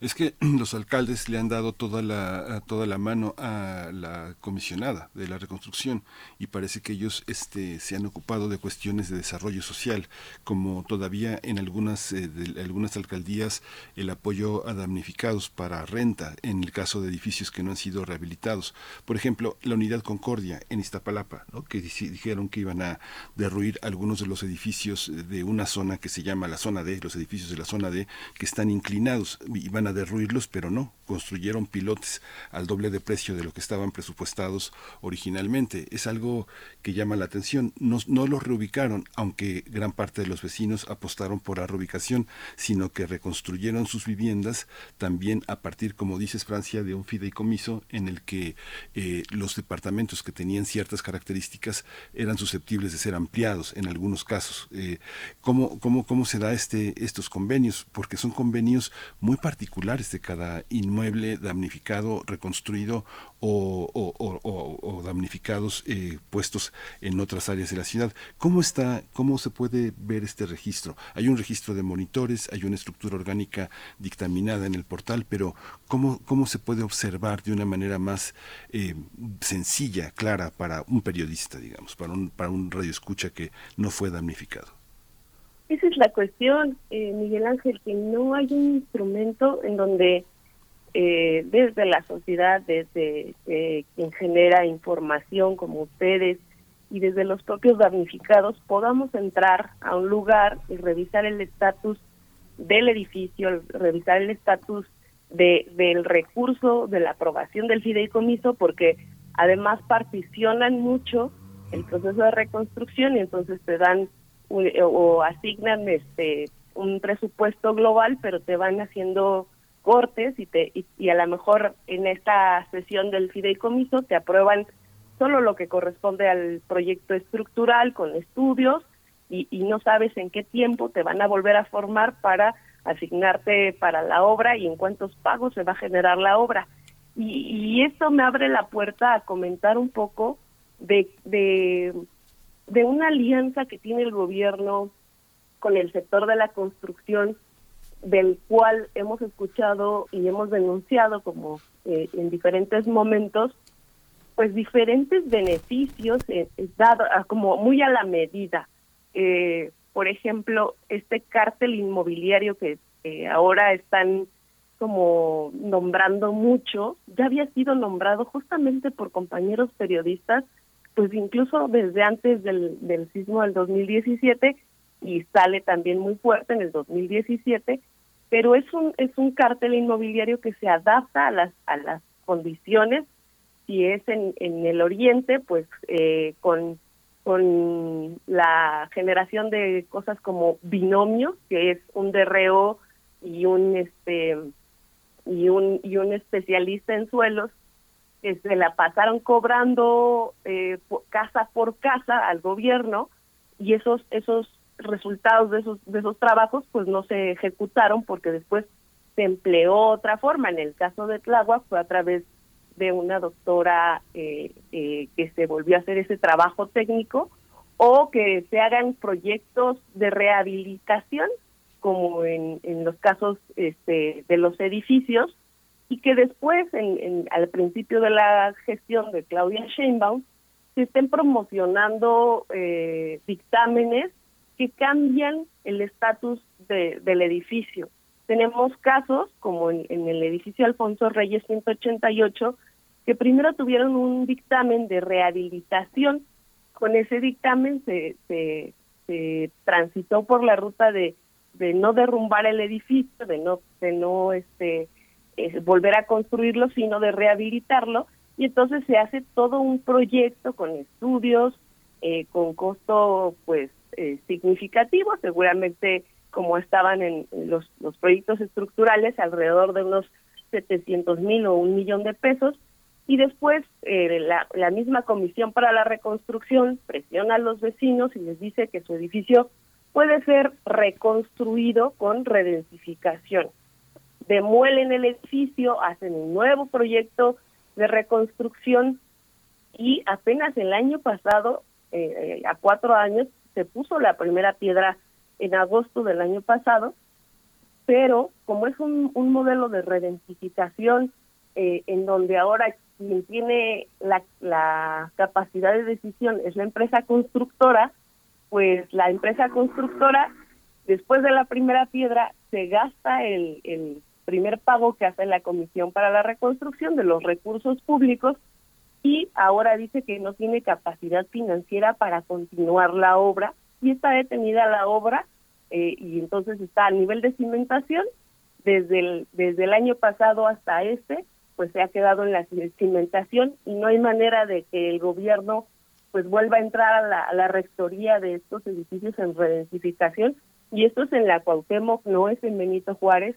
Y, y también esta alianza y este pacto con, con el sector de la construcción pues lo, lo hemos denunciado también desde el 2019 con los sobrecostos que tuvieron las empresas al momento de ejercer eh, las obras y, y que esto generó expedientes de denuncia que ingresó el Contralor de la Ciudad de México al Tribunal Administrativo y a cinco años no hemos visto sanciones para estas empresas, ni tampoco hemos visto sanciones para la ejecución o el resultado en cuanto a vicios ocultos que, que, que van en diferentes escalas eh, y, y que pueden también mermar la vida del, del edificio que pues tendrían que ser edificios que vuelvan a dar la misma la misma garantía de, de, de larga vida pues. Nosotros aquí en el multifamiliar Tlalpan pues eh, nos expusimos a, a los daños después de, de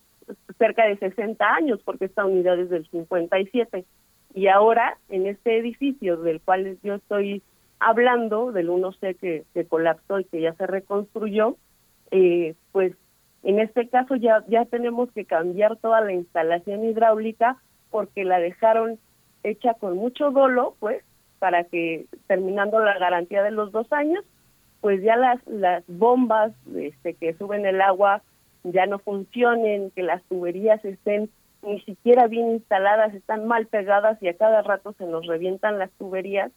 Y, y parece que, hay un castigo a los damnificados y por otro lado pues hay una alianza con este sector de la construcción que pues nosotros también lo nombramos cartel inmobiliario pero con un sentido más amplio. Y regresando un poco al tema de de Iztapalapa sí es muy confusa la ruta o, o, la claridad que puedan tener las y los damnificados porque también recuerdo que, que esas vecinas y vecinos pugnaban más por la reubicación, pero por otro lado tenemos compañeros de la planta que tienen casas en donde una casa alberga hasta nueve familias y a ellos solo los por temas de reubicación, por la calidad del suelo, en vez de, de trabajar más en, la, en el suelo, pues los están pasando al esquema de reubicación a departamentos en este predio del porvenir en donde son departamentos de 60 metros cuadrados que no van a dar cabida para más de una familia. Y eso nos preocupa pues porque de alguna manera se está generando un despojo, un, esquema de despojo y de, desplazamiento de estas familias. Francia Gutiérrez, ¿los daños de los sismos de la semana pasada se, se incluyen en el proceso de reconstrucción que viene desde 2017 o cómo se maneja? ¿Cómo ha respondido la comisionada Maldonado a estos sismos recientes? Eh, ¿Quedan dentro del plan? ¿Hay esa oportunidad de, de que se incluyan en este plan de reconstrucción eh, o, o cuál es la ruta para atender a damnificados actuales y futuros también? Eso es lo que nosotros queríamos dejar de pre- como precedente en esta ciudad, que, que hubiera garantía y, y es lo que lo que vamos a estar exigiendo, que haya garantía para cualquier familia damnificada, porque estamos en una ciudad sísmica y porque tiene que haber presupuesto, si tiene que ser año con año para temas de afectaciones, pues así tendría que ser, pero ni la comisionada para la reconstrucción ni la jefa de gobierno quieren garantizar estos derechos para estas familias que han resultado damnificadas a estos sismos. Eh, las dos ya salieron a, dar declaraciones de que no no va a haber eh, no va a haber eh, ejecución de rehabilitaciones o de eh, pues de, de revisar estas estructuras. La jefa de gobierno dijo les vamos a apoyar con asesoría a estas familias damnificadas, ¿no? Como como si estuviéramos aquí en un, en un pool de empresas y pues con eso nos con ese empujoncito técnico nos fuera suficiente. Es un tema de recursos y es un tema también de una gestoría del estado porque pues hay un instituto para la seguridad de las construcciones que tendría que estar trabajando todos los días revisando el estatus o la o la pues la seguridad pues de cada una de las de las edificaciones en las que vivimos, trabajamos, transitamos, no hace ninguna de estas tareas y entonces la, la- el responsabilizar o revictimizar a las y los damnificados no va a hacer que estas este estas casas y estos edificios pues se atiendan por sí solos, pues, ¿no? Cuando tendría que haber una respuesta del Estado porque pues así así es un derecho que ya se ganó, hay una progresividad en los derechos, pero ahora nos están negando y les están negando a toda la población eh, la posibilidad de la recuperación de sus viviendas y la seguridad de sus vidas, porque estas familias no, no creo que puedan dormir tranquilas sabiendo que tienen fracturados sus edificios y dormir y esperar eh, un momento de asesoría y volver a generar eh, recursos propios para eh, pues eh, recuperar la seguridad de sus, de sus casas, ¿no? Y es muy preocupante. Y ya se veía venir esto porque en el 2020, en una, en una comparecencia que tuvo el excomisionado César Cravioto, pues ya había anunciado que la ley del 2017 era para los damnificados del 2017. Nosotros no estamos defendiendo la ley, no la necesitábamos al principio y creemos que no es la única forma de eh, recuperar las viviendas, este, pero darles este esquema de exclusión, porque en el 2020 tembló, la unidad Lindavista, por ejemplo, salió dañada y eh, pues quien quien promovió la rehabilitación, que todavía no se ejerce, fue la, la alcaldía que le corresponde, pero pues no hay una no hay una eh, correspondencia de, de, de responsabilidades de, los diferentes niveles entre las alcaldías y el gobierno y pues si mal ya lo había hecho la, la ley de la reconstrucción que ellos mismos generaron, pues ese tendría que ser el marco mínimo de atención. ¿no? Pues muchas gracias, eh, Francia, por esta, por esta conversación. Eh, al- a las autoridades que les gusta tanto dar nombres, si uno escuchara los nombres de los dueños de las inmobiliarias, uno se asombraría. Prácticamente ganaron ustedes el que este, el derecho a que Miguel Ángel Mancera no los convirtiera en socios eh, de sus eh, de sus construcciones, porque era parte de lo que quería hacer. Digo, era- es, es una propuesta tal vez muy atractiva para algunos ser socios de Mancera, pero para los damnificados no, no era un buen negocio y, y tampoco lo sigue siendo. Las inmobiliarias están también detrás de este monstruo que se llama Mística, ahí junto a la Cineteca Nacional y que le arrebató, le arrebató a muchas personas este, su tranquilidad. Pero bueno, lo seguiremos tratando. Francia Gutiérrez, integrante del colectivo Damnificados Unidos de la Ciudad de México, están en Twitter, están sus documentos en, eh, este, repartidos en muchos espacios en las redes. Muchas gracias. Gracias y también pues un último mensaje de decir pues que, estamos generando este proceso de diálogo entre damnificados mm, no solo con damnificados de la ciudad, también con damnificados de, de Colima, de Jalisco, de Michoacán, porque también la incertidumbre es muy alta en los estados. Aquí estamos encerrados por una ley de reconstrucción y por unos recursos locales, pero eh, si aquí no está confuso el proceso, pues en los estados no hay nada, ¿no? Y es, y es muy preocupante porque eh, ni siquiera tenemos registro de cómo está el escenario por allá. Entonces, aprovechar también el espacio eh, que ustedes eh, tienen para llegar a la audiencia para pues eh, generar este vínculo con la población afectada, que se acerquen a Damnificados Unidos, porque podemos compartir ruta, análisis y, si es posible, sumar la exigencia desde diferentes estados. Pues muchas, gracias. Francia Gutiérrez, integrante del colectivo Damnificados Unidos de la Ciudad de México. Ahí está, hay material eh, y los avisos y comunicados que van eh, lanzando a través de sus redes sociales, de su sitio electrónico. Francia, muchas gracias. A ustedes, gracias Berenice y gracias Miguel Ángel. Gracias. Gracias. Bueno, pues ahí está Mítica, decías, Miguel Ángel. Sí. Ahí está Mítica eh, y pues parece que nada pasó, ¿no? En el pueblo de Joco. Vamos a hacer una pausa musical. Se trata de Son de Madera a cargo de esta canción que se llama El Amanecer.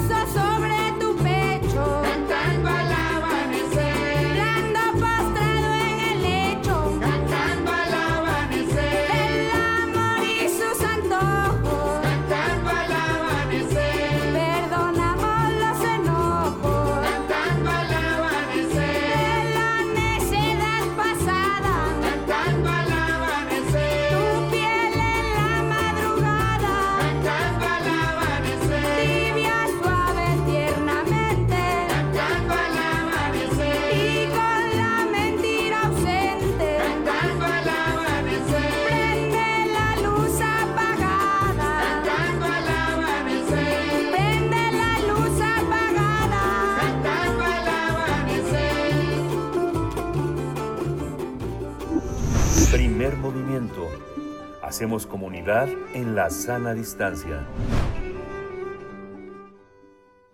Nota del día.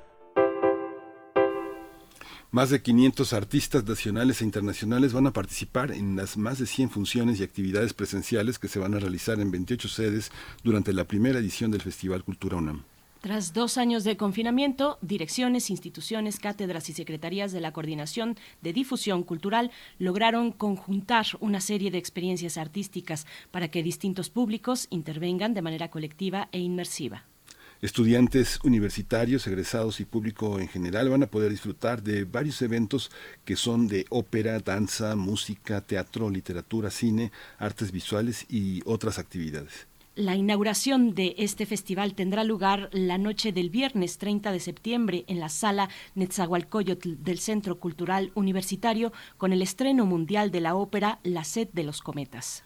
Durante dos semanas este festival también tendrá como finalidad mostrar el talento musical de la comunidad universitaria, por lo que se contará con diversas expresiones musicales. La extensa agenda del festival se va a extender hasta el 16 de octubre y vamos a conversar esta mañana aquí sobre este festival en su primera edición y este día nos acompaña Juan Ayala, secretario técnico de Planeación y Programación de la Coordinación de Difusión Cultural de la UNAM, productor, especialista en proyectos culturales e interdisciplinarios. Es egresado de la Universidad Panamericana donde estudió filosofía, tiene una maestría en política de gestión cultural por la Universidad de Gerona en España y por la Sorbona en Francia. Gracias por estar esta mañana. Juan Ayala, bienvenido a Primer Movimiento.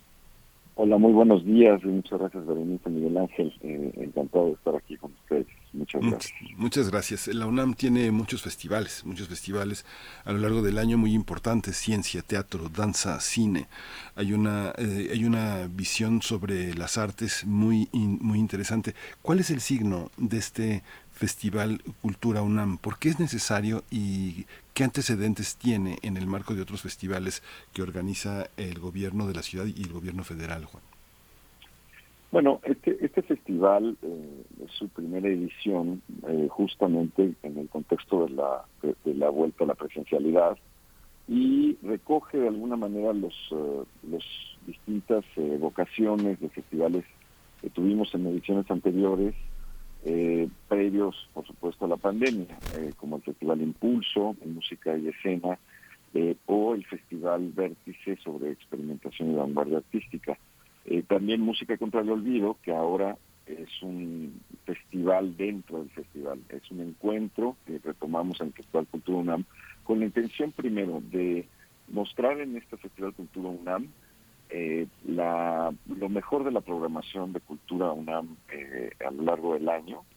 Eh, y por otro lado, pues también eh, partir de, en este momento de la presencialidad, de este estudio que hicimos para salir de la terapia intensiva, en donde, bueno, a través de un diagnóstico del estatus de la comunidad artística y cultural de nuestro país, pues quisimos también contribuir con un, un planteamiento en el que convocábamos a más de, a, la mayor cantidad posible de la comunidad eh, artística nacional, eh, pues para tratar de, eh, brindar un espacio, digamos, eh, activo después de la pandemia y conjuntar, en este caso, más del 96-97% de, de todas las actividades que realizaremos durante el festival son con artistas nacionales. Eh, bueno, pues esta es una, una, una respuesta a ese estudio por parte de la Coordinación de Difusión Cultural y bueno, pues aportando un, un, una- un espacio de, de reencuentro, particularmente con, con la comunidad artística nacional. Esos son los criterios con los que emerge esta primera edición del Festival Cultura UNAM. Gracias, eh, Juan. Qué, emocionante es atestiguar la primera edición de un festival que promete mucho, que nos convoca a través de estas expresiones culturales eh, diversas, muy ricas y que además tiene ese trasfondo de, apoyar, de impulsar la producción cultural eh, que ha atravesado, que ha pasado por eh, pues los eventos múltiples en estos tiempos de pandemia, en los tiempos más complicados que han atravesado pues por los distintos recintos de nuestra de nuestra universidad. Eh, está, está programada para la inauguración este lanzamiento, este estreno mundial de la ópera La sed de los cometas del compositor Antonio Juan Marcos en la sala Netzahualcoyotl. Háblanos un poco de esta oportunidad, de lo que comprende esta inauguración, eh, pues para empezar a hablar de las actividades que co- conforman esta primera edición del festival. Sí, por supuesto. La verdad es que eh, esta ópera, La sed de los cometas, se comisionó durante la pandemia justamente. eh, desde el 2019 se, se- se hablaba con Antonio Juan Marcos y Mónica Lavina, libretista, sobre la realización de una ópera que se pudiese enmarcar en el programa México 500, que justamente se desarrolló el año pasado eh, para conmemorar la llegada de Cortés a México. Entonces, eh, bueno, con, con evidentemente, pues la ópera se, concluyó, no se pudo estrenar el año pasado, eh, por razones todavía de, de- de pandemia, y bueno, pues ahora lo logramos este, abrir este espacio en el marco de la inauguración del Festival Cultura UNAM, eh, pues con una con una propuesta me parece que es, es muy importante considerar que el estreno mundial de una ópera y particularmente una ópera mexicana pues no es un acontecimiento que, se dé con mucha regularidad, es un trabajo muy demandante, es un trabajo que involucra eh, eh, no solamente un periodo largo de creación, sino también pues un equipo de trabajo muy amplio ya en la escenificación. Entonces es un momento realmente pues, memorable, eh, quedará seguramente esta pieza en, en- el repertorio operístico nacional. Eh, creo que el tema es por demás eh, relevante, actual, parafrasear y el eh, plantear, digamos, algunos pasajes de la vida de Sor Juana Inés de la Cruz, nos daremos cuenta que tiene una vigencia, su vida, sus planteamientos, eh, muy sorprendente en la actualidad como una voz que emerge de, ciertas eh, marginaciones. Y bueno, pues con esta con esta puesta en escena eh, llevada a cabo a través de la OJUEM, pues creo que eh, en términos musicales eh, hay una hay una ejecución fantástica, hemos ido a los ensayos, yo creo que el público va, va a tener un momento realmente interesante y sorprendente con, con, presenciar la, eh, el estreno de esta ópera. Eh, también, bueno, pues a lo largo de estos 17 días de festival hay un- un- una diversidad de propuestas eh, artísticas que creo que también caracteriza de una manera muy relevante al festival. Finalmente, Cultura UNAM, dentro de una institución tan importante como la universidad, pues representa una institución en el ámbito cultural de gran relevancia en nuestra universidad y tiene un espectro de cobertura en el ámbito cultural y artístico muy amplio. Y el festival lo refleja, eso es lo que quisimos hacer, eh, reflejar eh, la, relevancia de, de- del ámbito cultural en la universidad, en su diversidad. Y esto pues se muestra a través, insisto, de esta programación. Incluye, como ustedes decían al principio de este programa, teatro, danza, música, cine, artes visuales, eh, ópera, en fin, es un, eh, un espectro, eh, insisto, muy muy amplio que es el que cubre la la, la, eh, pues la, la instancia de cultura UNAM en la universidad. Mm, Ahora que hablabas de Sor Juana, Sor Juana abre los libros de texto en los materiales de lectura en los niños de primaria. Es muy interesante la, la, actualidad que tienen algunos materiales y que la UNAM recupera. Prácticamente hoy podemos hacer una gran historia de nuestra literatura, de la música, del teatro, de la danza a partir de los repertorios que, Cultura UNAM ha reservado para de manera libre para los eh, visitantes eh, en las redes sociales desde todo el país. Hay una parte también en la que eh, este regreso a la, a la presencialidad eh, eh, es eh, cómo, cómo, cómo ha sido la respuesta tanto en el plano técnico como de parte de los propios artistas. Este, la UNAM ha sido por naturaleza desde la pandemia un espacio en, la, en el que han sido recibidos y no se ha no se ha ni pausado ni retrasado el diálogo con ellos. ¿Cuáles consideras que son los puntos más interesantes de este regreso? ¿Cuáles han sido las anécdotas, las anécdotas eh, eh, de esta, de este regreso, Juan? ¿Cómo, cómo ha sido recibido? ¿Hay asombro? ¿Hay dificultades? ¿Qué características tiene? Bueno, a, lo largo de este año, ya digo, eh, a través de distintos festivales y actividades este, en, en- en el ámbito de Cultura UNAM, se ha tenido pues un- una asistencia progresiva a los recintos culturales de una manera, eh, pues digamos, al principio reservada. ¿Qué quiero decir? Que sí notábamos, eh, por ejemplo, en la sala de en la en el eh, en, la sala Miguel Covarrubias o en el Teatro Juan Ruiz de Alacón, que eh, la- eh, el público volvía a estos espacios eh, con una cierta timidez, con una cierta reserva, y donde notábamos una mayor afluencia eran en los eventos que eran al aire libre. Esto, desde el Día Internacional de la Música, la fiesta del, libro y la rosa, etcétera, ¿no? Entonces, eh, eh, pero claro, conforme el año avanzaba y las actividades o la oferta artística eh, avanzaba durante el año, notamos una, una, una afluencia mucho mayor, más contundente, eh, entusiasta, sin, sin, sin ningún tipo ya eh, paulatinamente de- de reservas.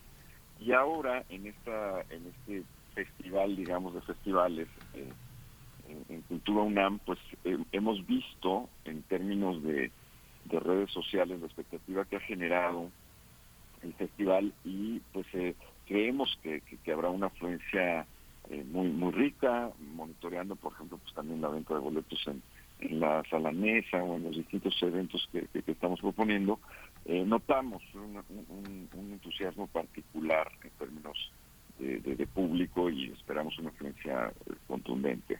Eh, ahora, eh, por parte, por supuesto, de, lo, de, los artistas, pues hay un, entusiasmo que yo diría incluso raya en la euforia, porque pues es, es, es importante, me parece, para la actividad artística eh, volver, digamos, a espacios que, que, que durante dos años y, y algunos meses estuvieron totalmente eh, abandonados y, y, pues con un afán de apertura en el espectro digital que pues no no no no experimenta la misma la misma el mismo diálogo el mismo la misma pulsión que, que- que se tiene eh, particularmente en las artes escénicas con el público. Entonces definitivamente yo noto digamos un ambiente festivo eh, en, el, en, en- cuanto a la actitud de todos los artistas que participan.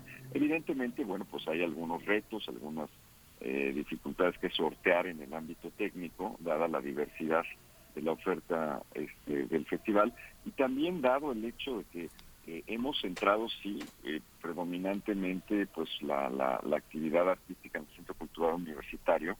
Sin embargo, pues tenemos 28 sedes, la universidad es enorme, eh, y, de alguna forma hemos intentado confeccionar eh, algunos eh, eh, eh, algunas actividades que, tengan la capacidad de itinerar y conjuntamente con facultades, con CCH y con ENES o FED, hemos planteado, digamos, actividades que- que podamos presentar conjuntamente y en un ámbito de itinerancia en estas eh, en la mayor parte posible de sedes este, universitarias. Entonces, bueno, ese también es otro elemento importante del festival que nos permite pues mantener esa esa presencia y esa y ese diálogo con el público, con la comunidad artística. Eh, Juan, Juan Ayala, ah, me gustaría que, profundizaras un poquito más en esa parte de la comunidad estudiantil. Ya hemos tenido por parte de la coordinación de difusión cultural, eh, pues momentos, experimentos, digamos, para medir la cercanía, la participación de las y los estudiantes luego de tanto tiempo a distancia.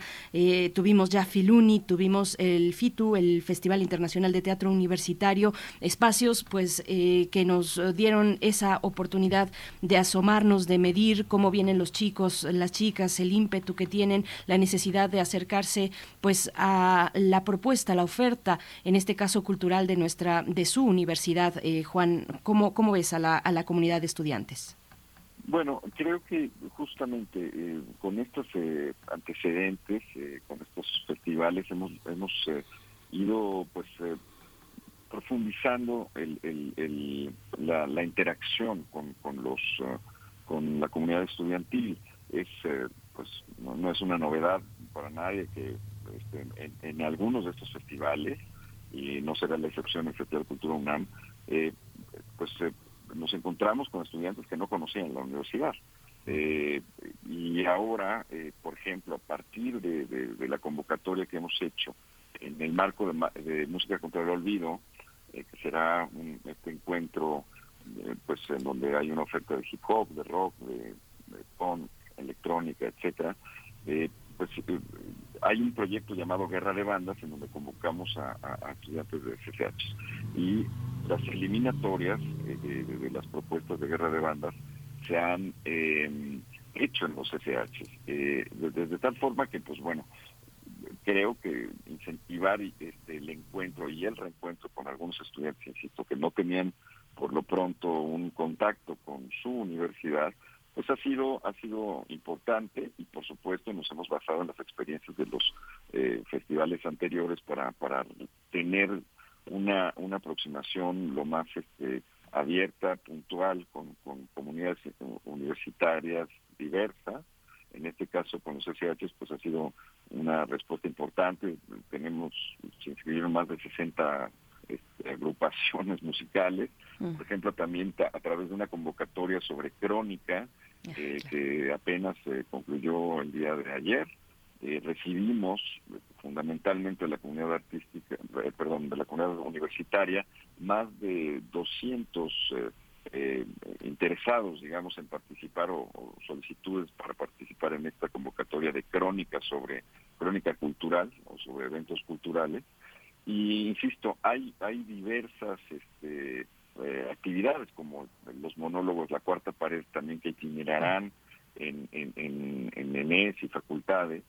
Eh, pues nos hemos eh, percatado, digamos, de, esta, de este interés por parte de los estudiantes en, en, en, reapropiarse de los distintos espacios de su universidad y este espacio de festival, pues este, creo que, hemos eh, logrado eh, hacer lo propio de las diversas eh, comunidades universitarias que el festival ha, abordado o se ha acercado a -huh.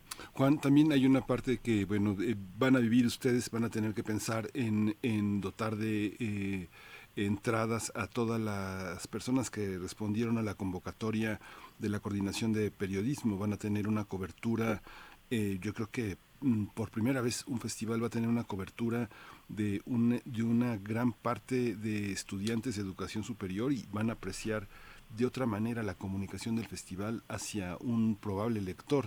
Va a ser muy interesante. Eh, la, prensa cultural que siempre ha sido fiel al seguimiento de las eh, festividades, de los festivales, de todos los actos culturales, siempre están muy constreñidas a una agenda que no es la, no es la nacional, es la agenda de intereses de sus propios medios. Ahora, la universidad desde la universidad tiene la oportunidad de presentar esta visión desde los propios universitarios y no solo universitarios, sino personas de educación superior que van a tener la oportunidad de interpretar y reinterpretar todo lo que van a ver durante una, un periodo muy largo, que es algo que es difícil para muchos tener esa presencialidad tan continuada de un reportero, de un periodista observando los espectáculos. Uh -huh. Cuéntanos, ¿cómo lo ves? ¿Cuál es tu experiencia? ¿Qué esperas? Pues justamente esta esta esta convocatoria de la unidad de, periodismo de la coordinación, pues es, es, sobre crónica cultural, es, lo que mencionaba hace un momento, y efectivamente creo que eh, a todos los inscritos eh, les hemos eh, brindado la oportunidad de, bueno, aquellos que acreditan pues su, su, su, la convocatoria y su solicitud y demás, les hemos proveído de algunos de algunas entradas a todos los eventos culturales, efectivamente, creo que tiene mucha razón eh, eh, Miguel Ángel, creo, o sea, los medios, o sea, el periodismo cultural, bueno, hay, eh, tiene, digamos, un, un, una suerte de déficit, me parece, en nuestro país, y que esta convocatoria, pues, justamente tiene este, este interés de, de no solamente, pues, convocar a periodistas, sino a gente de muy diversas formaciones que tienen interés y gusto por la cultura, que responderán, por supuesto, a una agenda estrictamente de gusto por la cultura eh, y que para nosotros es muy importante eh, gestar esas voces, eh, darles un espacio, darles los elementos necesarios, entonces la asistencia, asegurar, digamos, la asistencia a muchos de estos eventos artísticos y culturales con el afán de, de, encontrar eh, pues estas nuevas voces, de, acogerlas, por supuesto premiarlos, aquellos que, eh, que, tengan un, un, un, mejor desempeño en esta, en esta tarea. Y paralelamente, bueno, pues eh, eh el hecho de gestar coberturas de algunos de estos eventos seguramente derivarán en una memoria que nos interesa mucho en su momento pues darle alguna salida eh, digital o, impresa pero pero bueno este escrutinio eh, que la convocatoria plantea eh, y la respuesta tan sorprendente que hemos tenido insisto son más de 200 eh, solicitudes este, para para este proceso eh, que pues nos alientan y nos dan una perspectiva a nuestra sospecha de que hay un interés importante eh, de, de hacer cobertura cultural, eh, pero quizá pues, los espacios no son no, no, no, no hemos eh, logrado hasta ahora eh, eh, incentivarlos de, de la mejor manera. Entonces, la verdad estamos muy optimistas y muy muy satisfechos y contentos, digamos, por lo pronto de, de los resultados eh, preliminares de esta convocatoria. Ya veremos durante el transcurso de la de- del festival, pues este, el tipo de crónicas que tendremos y estoy seguro que las celebraremos eh, de una manera también muy entusiasta como ahora esta, esta convocatoria. Y aquí vamos a estar muy pendientes. Eh, Juan Ayala, tuvimos una conversación al respecto eh, sobre esta primera eh, convocatoria, este primer premio a la crónica cultural. Eh, nos entusiasma mucho, por supuesto, por la naturaleza de nuestro trabajo y es una buena noticia que llegaran más, más de 200 solicitudes. Pues bueno, estará TV UNAM y Radio UNAM presentes, presentes en este festival, este primer festival Cultura UNAM. Pues son más de 100 actividades, más de, en más de 28 sedes, con más de 500 500 artistas participantes. No se lo pueden perder en Radio UNAM. eh, bueno, tendremos transmisiones especiales eh, de lunes a viernes a las 5 de la tarde con repetición sábado y domingo a las 4.30 de la tarde. Muchas gracias, Juan Ayala, por esta conversación, por asomarnos a lo que ha de ocurrir a partir del día de mañana, 30 de septiembre y hasta el 16 de octubre. Gracias y, y enhorabuena, Juan. Muchísimas gracias, muy agradecido con este espacio y bueno, pues invitamos al público a asistir a- al festival. La programación la pueden eh, consultar en www.culturaunam.mx diagonal Festival Cultura UNAM. Los esperamos. Muchas gracias. Hasta pronto. Juan Ayala, secretario técnico de Planeación y Programación de la Coordinación de Difusión Cultural de la UNAM, Miguel Ángel. Sí, ya nos dieron las nueve. Nos vemos, nos escuchamos en un par de minutos. Síguenos en redes sociales. Encuéntranos en Facebook como Primer Movimiento y en Twitter como arroba PMovimiento. Hagamos comunidad.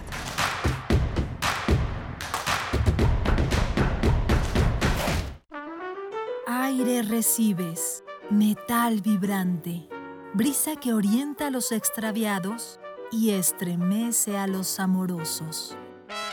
La música para trompeta, salsa, jazz, balada, está en Viento de bronce. con Juan Arturo Brennan, lunes a viernes 6.40 de la mañana y 15 horas. Radio UNAM. Experiencia sonora.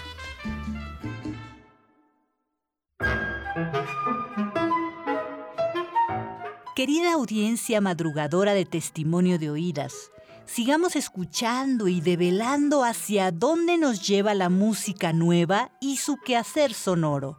Martes y jueves, 1 a.m. por ambas frecuencias. Retransmisión sábados y domingos a la misma hora por frecuencia modulada. Radio UNAM, experiencia sonora.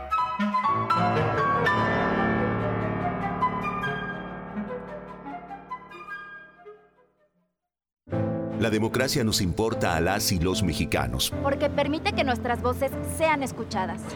Durante mucho tiempo soñamos con democracia, pero hoy que estamos despiertos, unidas y unidos, hemos logrado elecciones libres y auténticas. Por eso inspiramos al mundo para proteger la democracia, los derechos y nuestras libertades, porque ese es el camino de la paz.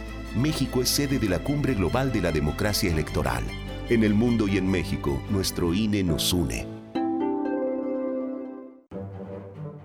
El Festival Internacional Cervantino llega a los 50 años y para celebrarlo en sus escenarios estarán Gustavo Dudamel con la Filarmónica de Los Ángeles, Winton Marsalis y su Big Band, Joan Manuel Serrat, San Kayuku, Café Tacuba, Caifanes, María Catzaraba y muchos más. Sé parte de esta historia. Ven a Guanajuato, del 12 al 30 de octubre. Secretaría de Cultura. Gobierno de México. Info Ciudad de México presenta Voces por la Transparencia, en la voz de Adrián Alcalá Méndez, comisionado del INAI. Cinco recomendaciones para proteger tus datos personales. Primero, no aceptes todas las cookies y acepta solo las que sean necesarias para evitar spam y robo de información. Segundo, ten mucho cuidado con las fotos y videos que compartes. Recuerda que una vez que están en la red, ya no te pertenecen. Tercero, cuando descargues aplicaciones, lee cuidadosamente los avisos de privacidad. Cuarto, analiza si es necesario tener toda tu información pública en las redes sociales. Quinto, considera si es necesario tener tantos amigos en las redes sociales. Recuerda que estás compartiendo cosas íntimas a tus contactos. No te expongas. Con esto te invito a que evites riesgos y que recuerdes que nada en Internet es gratis. El costo es tu información confidencial. Tus datos personales son muy valiosos y cuidarlos depende de ti. Encuentra la música de primer movimiento día a día en el Spotify de Radio UNAM y agréganos a tus favoritos.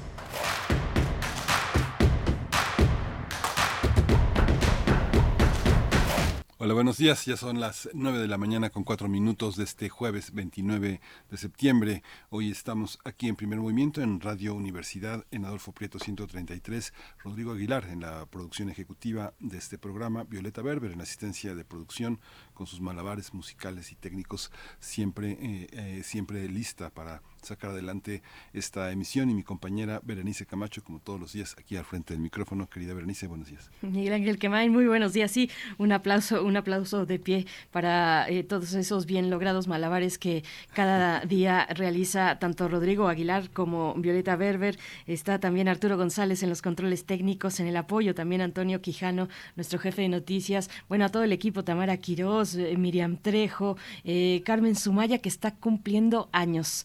Eh, Carmen Sumaya, quien eh, pues es parte de esta radiodifusora en diversos espacios, en Hocus Pocus, por ejemplo, bueno, en, en varias producciones y que también hace de apoyo a la coordinación de invitados en primer movimiento. Querida Carmen, que lo pases muy bien, que los cumplas feliz en esta nueva vuelta al sol. Gracias por, por tu trabajo, por tu entrega y pues bueno, te, te mandamos felicitaciones desde estos micrófonos, Miguel Ángel, pues andamos de, de cumpleaños, de cumpleaños en esta mañana de jueves 29 de septiembre. Sí, los, los, los celebramos trabajando, como muchos mexicanos que han dejado de, de- yo, yo recuerdo en algún momento de mi vida que me daba cuenta de que las personas que cumplían años les daban el día libre. Eso ya pasó, pasó a la historia, ¿no? A mí no me tocó, no me ha tocado, no me ha tocado, pero bueno, la verdad es que cuando tienes un trabajo tan maravilloso como este, pues sí, sí se extraña el descanso, claro que sí se, se agradece, pero también eh, pues viene uno con mucho entusiasmo, porque vale mucho la pena formar parte de la radio pública, de un medio público y además universitario que tiene esa cualidad, ese twist, ese, pues esa parte curiosa de ser no solamente una, un medio público, sino también universitario y ser una parte o intentar ser una parte de la voz, dice por ahí Benito Taibo, la voz de la voz de la universidad. Y bueno, la, la universidad tiene muchas voces, además es un, es un desafío eh, de calibrar, ponderar eh, pues eh, todo lo que se vierte dentro de, no- de nuestra universidad, que son muchas universidades a la vez y hay muchas posturas y es un, un desafío, un, eh, una responsabilidad grande, pero también un privilegio. Así es que bueno, cuando uno cumple años y lo pasa trabajando en un espacio como este, vale mucho la pena. Eh, se me olvidó mencionar a, Patricia Zavala, porque pues ahí se me, se me atravesó el cumpleaños de Carmen Sumaya, pero Patricia Zavala también, que eh, está en apoyo eh, de la jefatura de noticias. Bueno, pues a todo el equipo que hace esta mañana y cada mañana aquí en Primer Movimiento, muchas gracias. Y a ustedes también allá afuera, por acá, Miguel Ángel, solo mencionar algunos pues de los radioescuchas que están escribiendo. Esther Chivis por acá que nos desea un buen día, dice y abrazo a todos eh, los Migueles en este feliz día de San Miguelito. Te manda, te manda abrazos a ti también, Miguel Ángel. Eh, Oscar Isidro también lo hace por acá, bueno, de otra manera, pero dice mm, que, bueno, alguien por acá decía que que qué bueno que ya estás de regreso. Eh, después del día de ayer, pues es que a veces hay que tomarse un, un momento para, a- para reajustar y volver con mucha energía, Miguel Ángel, ¿no? Sí, sí, sí. Muchas gracias. Alfonso de Alba Arcos también está por acá. Magnolia Hernández dice gracias por ese son. Bueno, pues sí, ha estado por ahí la curaduría musical de esta mañana a cargo de la producción. Verónica Ocampo también está presente. Eh, Abel Arevalo nos da los buenos días y una imagen de una gigantesca taza de café. Pues sí, eh, si acumulamos las tazas que ya llevamos a lo largo de la mañana, Abel, yo creo que sí llenamos esa, esa taza de café descomunal que nos pones ahí en redes sociales. Abel, muchas gracias. Bueno, a todos ustedes por sus comentarios, por su escucha sobre todo, muchas gracias. Nosotros vamos a tener pues una hora por delante todavía, Miguel Ángel. Sí, vamos a tener la poesía necesaria en tu voz y en tu selección musical, Los Mundos Posibles de Alberto Betancourt, como todos los jueves. Hoy va a hablar del reinado de Isabel II, una, me imagino que será una disección muy crítica sobre eh, las consecuencias de eh, esta monarquía en el mundo, en el mundo colonizado por toda esta impronta eh, de reinado que representó y representa Isabel II y todo lo que continuará, pues eh, ahora en manos de su hijo el rey. Bien, pues vamos, vamos entonces. Eh, bueno, hacia el final tendremos una invitación, así es que quédense porque estaremos invitándoles a Canto al Viento, este evento conmemorativo del tercer aniversario luctuoso de, eh, de, Miguel León Portilla, eh, Canto al Viento, cómo eran los antiguos mexicanos. Vamos a tener pues los detalles de esa invitación hacia el final del programa. Hoy no tendremos sección de derechos humanos. Alicia Vargas Ayala estará ocupada en un evento laboral, así es que les proponemos eso, acercarnos a esta invitación de la coordinación de la coordinación de la Casa de las Humanidades junto con la Alcaldía Coyoacán. Así es que, bueno, pues vámonos con todo ello a la poesía. Es hora de poesía necesaria. La poesía, la poesía hoy es del escritor dominicano Manuel del Cabral, poeta, narrador, uno de los escritores más destacados de República Dominicana. Murió en Santo Domingo, la capital, en el año de 1999. Y también en la música, en la música eh, les propongo escuchar, luego de que ayer se dio la noticia de la muerte de este famoso rapero afroamericano, Julio, eh, murió a los 59 años de edad, muy pues famoso eh, a partir de los años 90. Hace un momento Miguel Ángel mencionaba Criminal Minds pues precisamente esa canción, eh, la canción digamos más famosa de Julio, Gangsta's Paradise, es lo que vamos a escuchar y es una canción que forma parte de la banda sonora de esta película Criminal Minds de 1995. Eh, bueno, pues vamos entonces con la poesía de Manuel del Cabral que se titula Letra. Letra. Esqueleto de mi grito.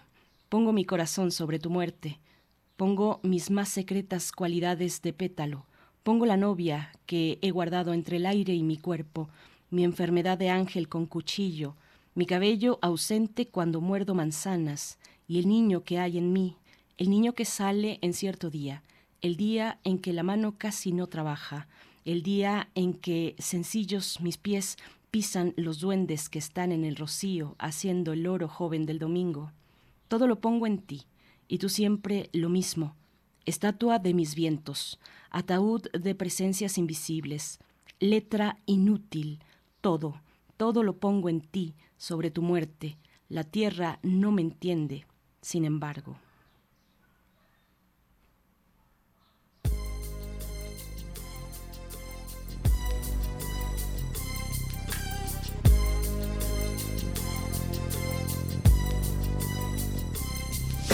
As I walk through the valley of the shadow of death, I take a look at my life and realize there's nothing left. Cause I've been blasting and laughing so long that even my mama thinks that my mind is gone. But I ain't never crossed a man that didn't deserve it. Me be treated like a punk, you know that's unheard of. You better watch how you're talking and where you're walking, or you and your homies might be lying and chalk. I really hate the trip, but I gotta low. They croak, I see myself in the pistol smoke. Fool, I'm the kind of the little homies wanna be like on my knees in the night, saying prayers in the street light.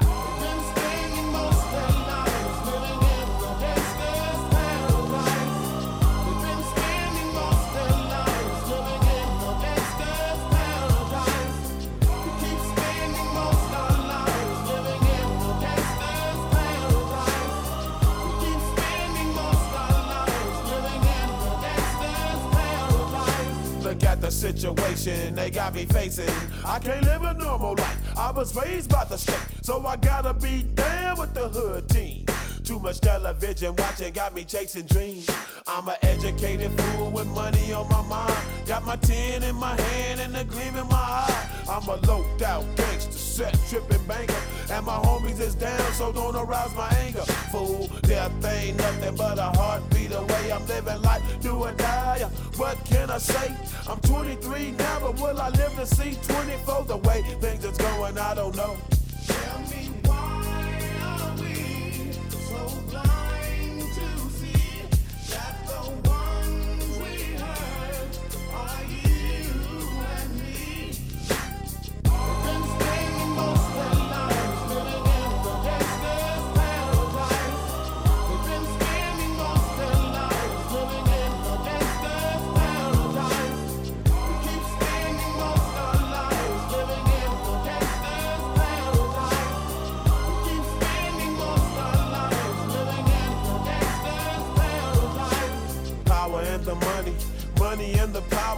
Minute after minute, hour after hour, everybody's running, but half of them ain't looking what's going on in the kitchen. But I don't know what's cooking. They say I got to learn, but nobody's here to teach me. If they can't understand it, how can they reach me? I guess they can't, I guess they won't, I guess they front. That's why I know my life is out of luck, fool.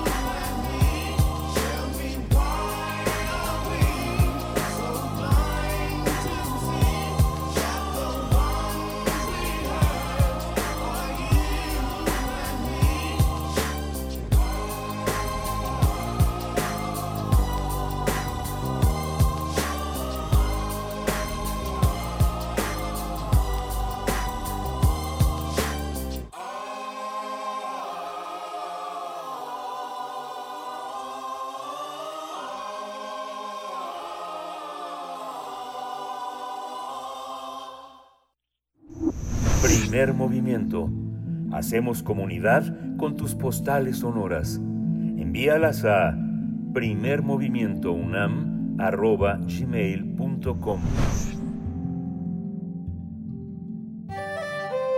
Mundos posibles. La espera ha terminado. Llegamos a los mundos posibles de esta semana con el doctor Alberto Betancourt, doctor en historia, profesor de nuestra querida Facultad de Filosofía y Letras de la UNAM, coordinador del G20, del, del Observatorio del G20 ahí mismo en filosofía. Doctor Alberto Betancourt, buenos días, ¿cómo estás? Hola Berenice, Miguel Ángel, queridos amigos de Primer Movimiento, qué gusto saludarlos. Muchas gracias por la calidez de tu recepción. Qué combinación esa de la poesía y la música, fue una cosa así, una armonía muy impactante. Muchas gracias, Alberto Betancourt. Bueno, te voy a seguir echando flores porque eh, a, a mí me da un cierto alivio cuando llegan los mundos posibles y más en semanas pues eh, tan ay, tan convulsas a veces como, como la que estamos atravesando, como las que hemos venido atravesando en los últimos, eh, pues en los últimos tiempos, pero llegan los mundos posibles y nos abren eso, oportunidades de mirar un poquito más allá, de mirarnos en comunidad. Así es que, bueno, pues el micrófono es tuyo, Alberto Betancourt. Muchas gracias, Berenice. Pues sí, la verdad es que tanto el mundo como nuestro país se encuentran en momentos trepidantes, ambos en las diferentes escalas, híjole, sí son producto de mucha preocupación y reclaman toda nuestra atención, nuestra inteligencia, nuestro cuidado, diría yo. Pues quisiera proponerles que hablemos el día de hoy, como, como bien mencionabas, sobre el reinado de Isabel II. Y bueno, no sé si a ustedes les pasó, pero a mí me impresionó que mucha gente conocida, estimada, quizá no los más militantes, no los más comprometidos, pero mucha gente cercana, eh, Y uno mismo de pronto, pues creo que ante las noticias del funeral de la reina Isabel II, pues era notorio que había una especie como de hipnosis, ¿no? De, de atracción hacia pues un evento que tiene un enorme valor histórico, que tiene su importancia, pero que de pronto se tenía un poco como de una especie de, eh, digamos, aura, como si fuera una especie de cuento de hadas. Y en ese contexto, pues a mí me parece que es importante señalar que la reina Isabel II y la monarquía británica, que juegan un papel tan importante en la historia del Reino Unido y en la historia del mundo, pues son una especie de símbolos de desigualdad, de colonialismo, de derecho divino de los reyes, algo que para los que nacimos en una república en la que los seres humanos somos iguales, pues eh, resulta un tanto extraño, ¿no? Y arcaico. Pero pues creo que es indudable que la nobleza activa una especie de, de hechizo, vamos a decirlo así, en el imaginario colectivo que, pues de alguna manera yo diría nos recuerda los cuentos de hadas. No, no sé si se debe al hecho de que nuestra propia infancia, en muchos de los cuentos aparecen personajes monárquicos, ¿no? Roles familiares que son, eh, digamos, simbolizados a partir de figuras como duques, reinas, princesas.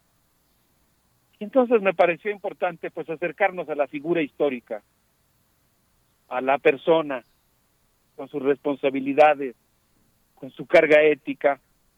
Y en ese sentido, pues yo diría que tanto la reina como su largo reinado pues son un emblema de la cruenta resistencia que ofreció el imperio británico a la independencia de las colonias o a la independencia incluso de colon que de, de algunas regiones que no eran colonias británicas pero estaban ligadas al imperio. Y pues hubo una cruenta lucha contra insurgentes en Kenia, en Malasia, en Palestina, en Indonesia. Y yo diría que el día de su muerte, de la reina, y durante su funeral, pues muchas personas recordaron los dolores íntimos, íntimos, personales, profundos, provocados por el colonialismo y la contrainsurgencia. Tendría que decir que la reina pues representa un momento o un largo periodo de contracción histórica del imperio británico, eh, entre 1945 y 1965, por citar un caso, el imperio pasó de 700 millones de súbditos a 5 millones. Claro que el reinado de la reina Isabel comienza en 1952, es un momento en el que ya el imperio está bastante contraído. Yo diría que la despedida de la reina reactivó la memoria del mundo el día que el corazón de la reina se detuvo, avivó un caudal de recuerdos coloniales. Algunos de ellos incluso se convirtieron en hashtags, algunos locales, otros nacionales, otros globales. Por ejemplo, el hashtag devuelvan el diamante estrella de África, una joya que la reina ostentó en su cetro el día de su coronación, u otro hashtag que hablaba del diamante indio Kohinoor, que forma parte de la corona que la propia reina usó el día de su entronización. Y hubo notas en diversos diarios del mundo que hablaron, por ejemplo, de la negativa de la reina a devolver los restos de Coitalel Samoei, líder de la resistencia nandí en la actual Kenia, o a devolver también los restos del rey Hinza Kakagula, de Sudáfrica, quien fue asesinado en 1835. En ambos casos sus cabezas fueron enviadas a la corona y se encuentran actualmente en el Reino Unido, que se ha negado a devolver los restos de estas figuras que en el siglo XIX lucharon contra el colonialismo británico. Pero quisiera yo evocar aquí un testimonio rendido por un brillante profesor de la Universidad de Cornell, Mukoma Ngugi, Mukoma Ngugi, un profesor de origen keniano, que realizó una importantísima transformación en el Colegio de Letras, porque en lugar de llamarse ahora letras inglesas, ahora se llama literaturas en lengua inglesa.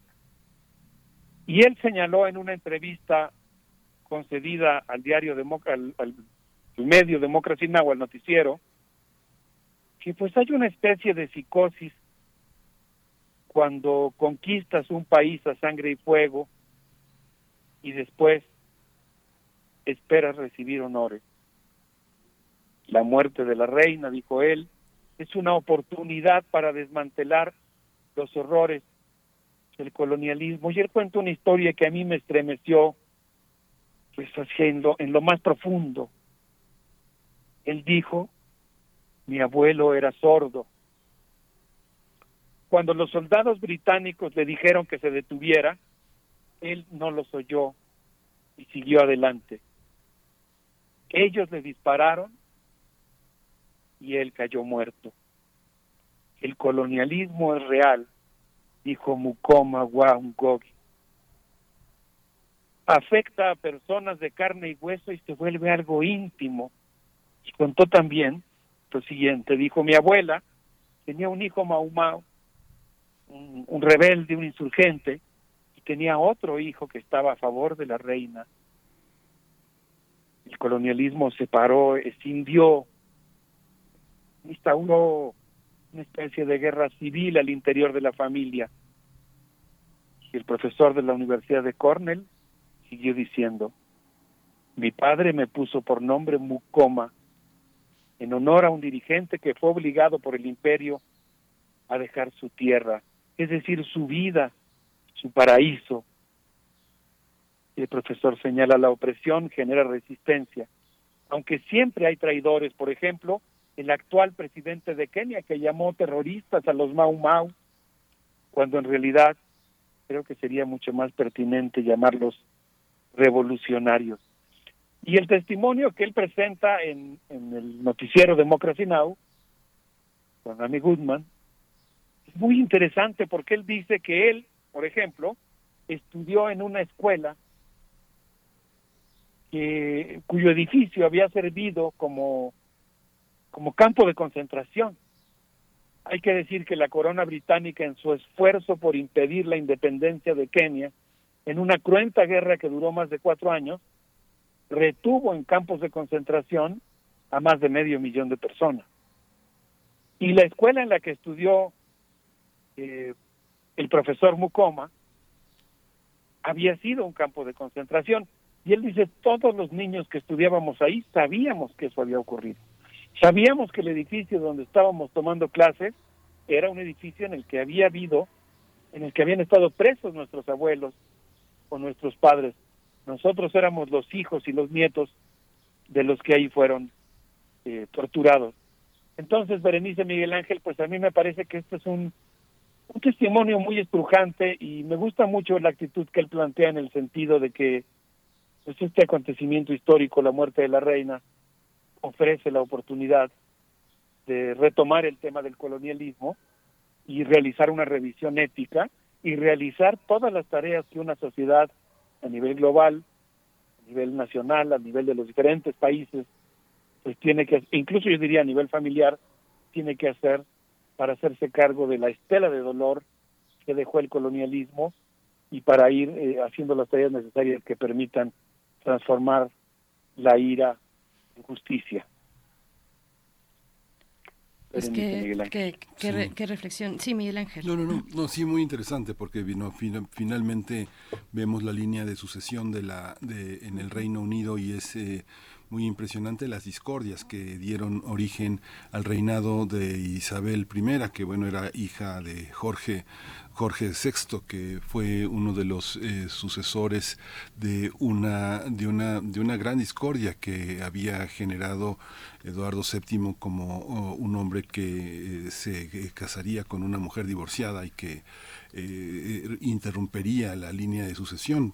La reina Isabel II pues era tataranieta de la reina Victoria que murió hace 120 años y que muchos historiadores, muchos filósofos eh, lo marcan como uno de los inicios de auténticamente del siglo XX en términos de las ideas, la muerte de Nietzsche, la muerte de Wilde y la muerte de la reina Victoria, para muchos marcan eh, simbólicamente una, una este, una aparición, ¿no? Junto con también años después, pocos años, la, teoría de la relatividad y todo este mundo que marca una nueva, una nueva era, auténticamente, como muchos trataron de replicar esta idea con la muerte de la reina Isabel II, que marcan el inicio de otra era, pero en realidad es la continuidad de un mundo que está de la posguerra y que se ha instalado de una manera muy radical.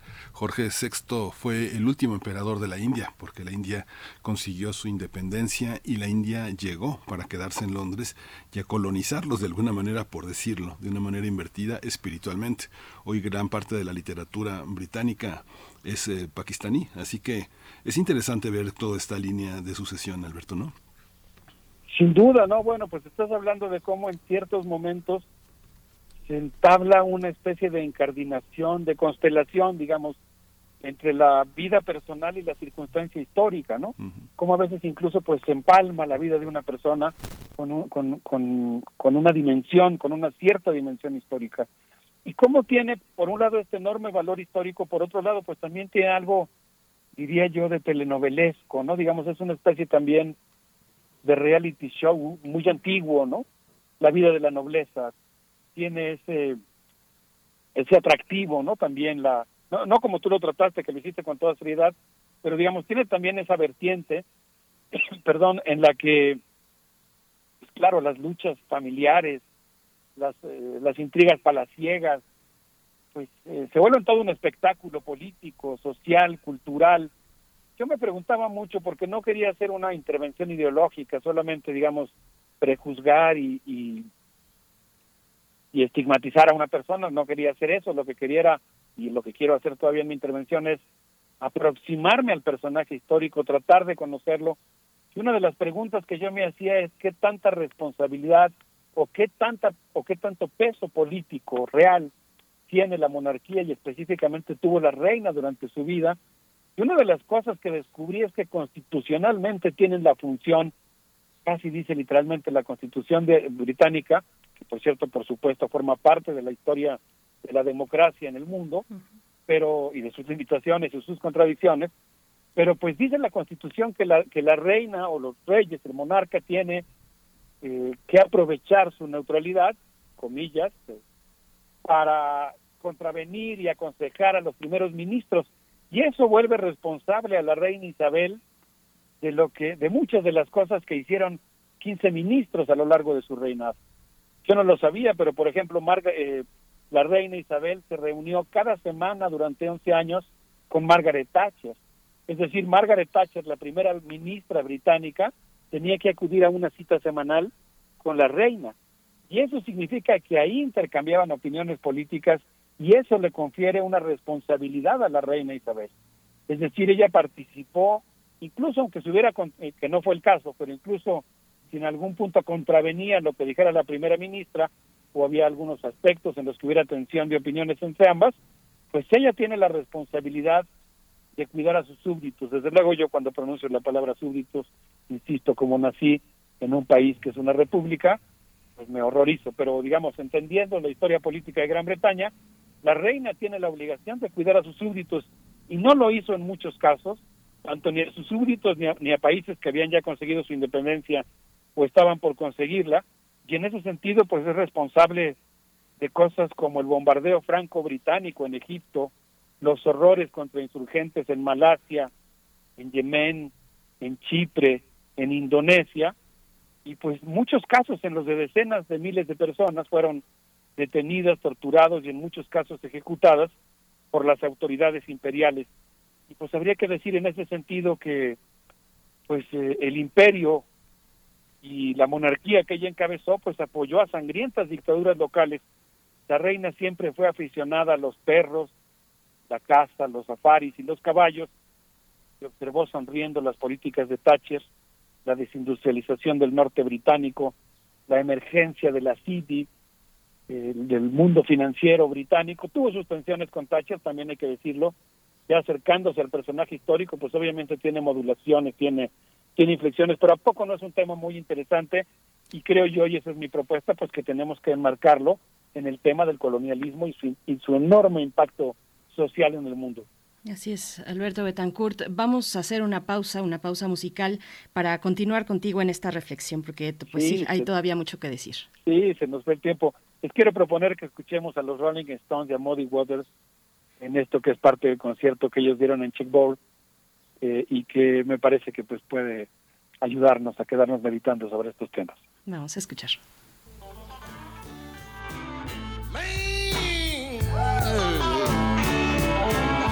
My hoochie coochie man. Hey, hey. Well, well. Hey, hey. Hey,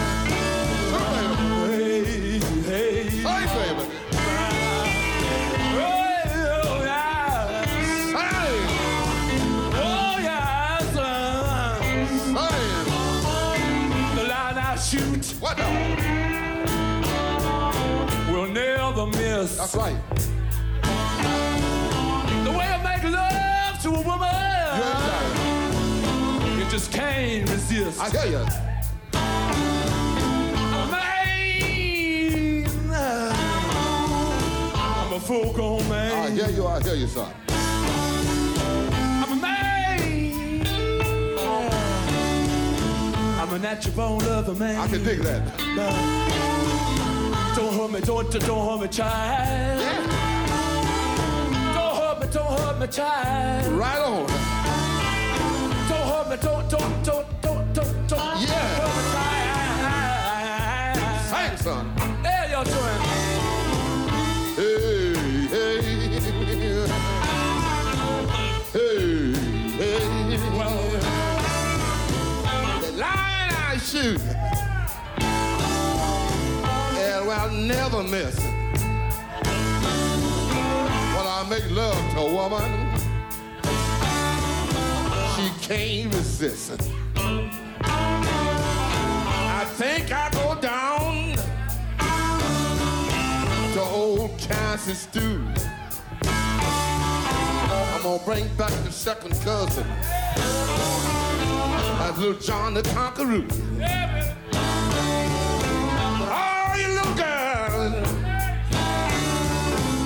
sitting out that line. I can make love to you, baby, in five minutes time. Ain't that a man? That's a man. I'll spell him. Hey, child. And that rubber thing man. There's no bee. No bee. Oh, child. Oh,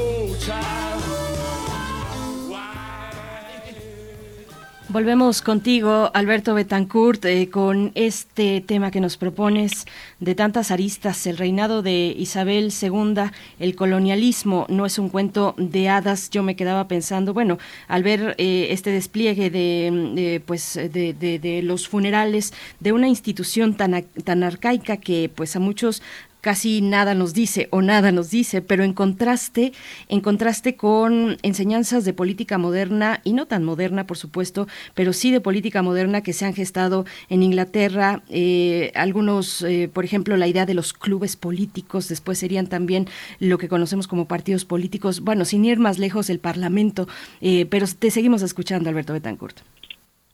Sí, Berenice, completamente de acuerdo. Yo creo que, digamos que en la heráldica, en la simbología de este enorme despliegue televisivo, eh, si uno observa con atención, pues ahí están los rastros, ¿no? Las gemas que ilustran el saqueo de los continentes enteros, ¿no? Eh, ahí están en la joya de la corona las joyas extraídas mediante la esclavitud, ¿no?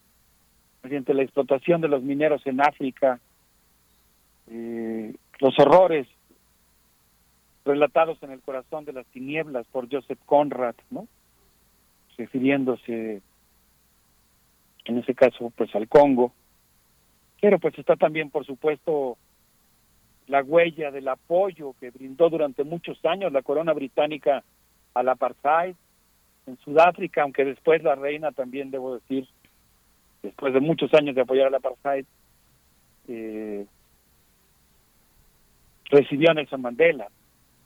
O incluso algo que me sorprendió fue una foto de ella bailando con Kwame Nkrumah, el primer jefe de Estado negro, eh, presidente de Ghana, presidente, primer eh, jefe de Estado de origen eh, africano,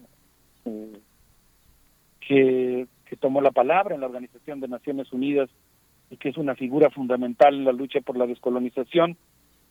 Pero bueno, pienso, por ejemplo, en, algo que menciona Matt Yuki en un artículo que publicó en el diario The Guardian, en el que recuerda que en 2019 la reina contrató al abogado Michael Kaplan en el equipo de abogados de la, mona- de, de- de la, de la corona. Y nos recuerda quién es Michael Kaplan y dice que entre 1998 y 2000 este abogado defendió al general Augusto Pinochet para evitar que fuera extraditado a España por haber planeado los asesinatos de los exiliados chilenos durante que estaban en España, eh, asesinato que fraguó durante su asistencia al funeral del general Francisco Franco. El abogado Kaplan recibió entonces 24 millones de libras esterlinas, una cifra astronómica eh, para defender al general Pinochet. Ese dinero, nos dice la, autora del texto Mayuki, del texto de The Guardian, es dinero que fue pagado por el gobierno británico con el consentimiento de la monarquía que palomeó el presupuesto y que implicó pues un, un, un dinero pagado por los contribuyentes británicos para defender a Pinochet, quien según la Comisión para la Reconciliación en Chile fue el general responsable del asesinato de 2.273 personas y la tortura de 27.250. No obstante lo cual, Margaret Thatcher le envió un fino whisky de una sola malta en agradecimiento por su apoyo brindado durante la Guerra de las Malvinas, en un acto, por cierto, traicionero respecto a los militares argentinos, con los que mantenía estrecha colaboración por la Operación Cóndor. Y a pesar de que algunos biógrafos de la reina han insistido en que existía una tensión entre Margaret Thatcher y la reina, la hubo en algunos momentos, pues el hecho es que la reina le concedió a Margaret Thatcher, quien en este caso promovió la defensa de Augusto Pinochet, eh, varias órdenes de honor, eh, una vez que ella terminó su, su cargo como primera ministra. Entonces, pues realmente yo creo que sí es muy importante continuar esta historia, eh, este acercamiento a la figura histórica de la reina, pero hacerlo desde un punto de vista crítico, eh, ligándolo desde luego con esta historia de la construcción de un mundo profundamente desigual en el que se cometieron muchas injusticias. Y me gustó mucho el enfoque de, de Democracy Now! porque se trata de injusticias que resintieron personas que en muchos casos todavía están vivas, o por lo menos los hijos o los nietos de las personas que la resistieron personalmente, como es el caso de quienes estuvieron en los campos de concentración en Kenia. Bien, pues Alberto Betancourt, bueno, ya con el tema de las Malvinas nos podríamos seguir aquí un rato más, eh, pero bueno, yo creo que a todos nos pasó por la mente eh, en ese momento, en estos días recientes, y será este pues el momento, el punto, digamos, eh, final o del ocaso al menos de, de una corona que ahora pues tiene un al frente un rey tan poco popular. Si con esto se van a desmantelar pues esas estructuras de los horrores del colonialismo, como, como lo has llamado tú también, parafraseando a, a Mokomawau, pero bueno, te dejamos ya para, para el cierre y para irnos con música. Sí, muchas gracias, Berenice. Bueno, pues eh, la verdad es que al mismo tiempo, porque tú lo mencionabas, me encantó como lo dijiste, pues creo que hay que reconocer que la historia de Gran Bretaña es muy contradictoria. Eh, como dice Ranajit Guja, eh, autor de esta historia de la subalternidad, de esta historia desde abajo, pues eh, el imperio británico desde luego trajo una enorme opresión a la India. Eh, claro, eso es en el periodo anterior a la reina Isabel, cuando ella asume el trono ya la India se había independizado, pero él pone como un ejemplo para explicar el funcionamiento del imperio, pues que siempre hubo alianzas con las élites locales. Pero al mismo tiempo, pues también hubo parte de las luchas internas de, de los distintos pueblos que componen el Reino Unido, que, han pugnado por la democracia, que han sido vanguardia por la conquista de muchos derechos en el mundo, inventores de muchas de las fórmulas políticas hoy vinculadas con la democracia, que también llegaron como un aire progresista. Y en ese sentido, pues creo que también es muy interesante, eh, pues cómo es esa historia del imperio que tiene ese lado oscurísimo, reprobable, sobre el que todavía hay tanto que hacer, pues también esconde esta historia de amistad, de solidaridad, que aunque sea contrapelo, también se han tejido en esas relaciones coloniales a partir de integrantes del pueblo británico que también han luchado eh, contra el colonialismo. Quisiera yo concluir diciendo que el deceso de la reina activó la memoria del mundo, por ejemplo, el acto de la represión a los Mau Mau en Kenia, y quisiera citar eh, las palabras de Gitu Wakangeri, un participante hace 81 años en esa rebelión, quien dijo a la agencia Reuters que en aquella ocasión él tenía 17 años, recordó haber sido detenido por las fuerzas británicas, golpeado y privado de comida, ocuparon mi tierra, dijo él, no lo puedo olvidar, pero al mismo tiempo complementó diciendo, pero estamos de luto porque siempre, siempre lamentamos cuando muere un ser humano. Y a mí me parece que eso es también parte de un trabajo importante que se hace, exigiendo justicia, eh, guardando la indignación, manteniéndola viva, pero al mismo tiempo pues convirtiéndola en algo que permita superar esa esa condición violenta del ser humano para construir algo mejor. Berenice Miguel Ángel, qué gusto como siempre estar con ustedes. Gracias Alberto, para nosotros eh, también un enfoque muy interesante, complejo, muy rico. Eh, un ejemplo para lo que se puede hacer en radio para quien duda que en estos espacios tan breves pueda hacerse pueda hacer algo tan profundo. Muchas gracias a ti Alberto. No, gracias a ti Miguel Ángel y a todos nuestros amigos del auditorio. Quisiera proponerles que nos despidiéramos escuchando a Peter Gabriel en una colaboración con Nurra Fateh Ali Khan para que en esto que es como señales de vida, pues para quedarnos celebrando la interculturalidad y la amistad entre los pueblos. Sí, qué buena Es- selección. Que para- es, por supuesto una alternativa al colonialismo. Exacto. Eh, Así es, este, ese mérito tiene Peter Gabriel, además, ¿no? De tender esos, esos puentes. Eh, eh, bueno, pues ya nos quedamos con esta propuesta musical. Te deseamos lo mejor hacia el fin de semana y la próxima semana nos volvemos a encontrar. Alberto Betancourt, gracias. Nos vemos, un abrazo.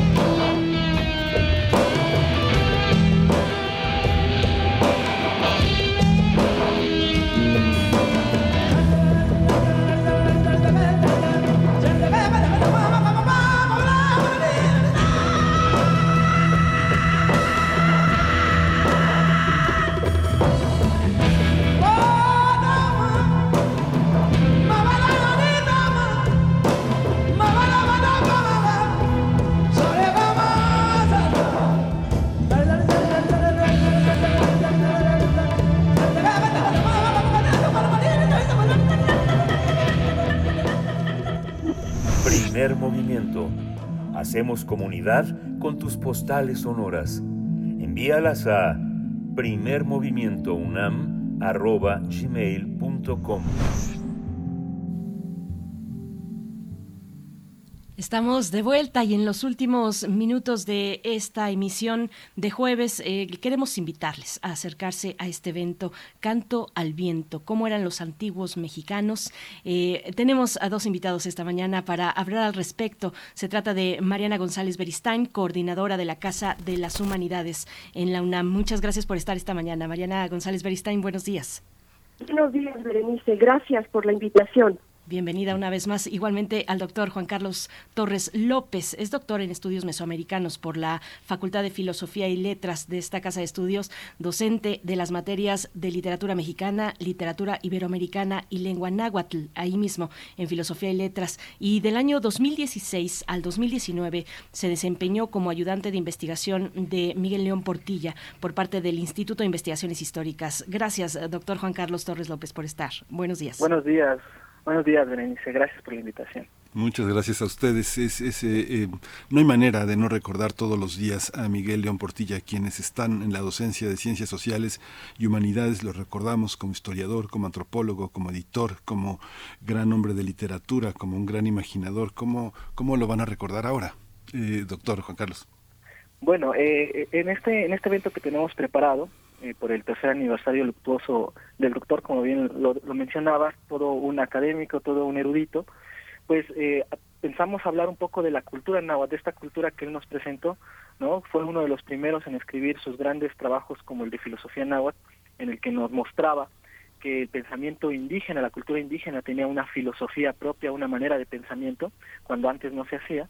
Y a partir de estos trabajos, bueno, eh, toda su vida la dedicó al estudio de las culturas nahuas, y nos fue presentando no parte de su literatura, parte de su pensamiento y otros aspectos culturales. Entonces, el objetivo de, de esta de, de este evento y de esta conmemoración en la memoria del doctor, pues es se, se, eh, consta de varias actividades que abarcan distintos aspectos culturales, no eh, de los nahuas, eh, desde época prehispánica, algunos más eh, traídos, no hacia la modernidad, no por ejemplo la cuestión de la de la toponimia en la que yo voy a participar ¿no? Como, como el náhuatl está en nuestras vidas, la cultura náhuatl está en nuestra vida cotidiana, en la comida, en el nombre de los lugares donde vivimos, de las calles, y cómo estas nos pueden revelar también aspectos culturales, históricos del territorio en el que vivimos, ¿no? Entonces, retomar justamente todas estas enseñanzas, ¿no? Y traerlas también al uso cotidiano, ¿no? de, de la población, de la gente aquí en la Ciudad de México, también eh, otro tipo de actividades como rememorar eh, la conquista a partir de juegos,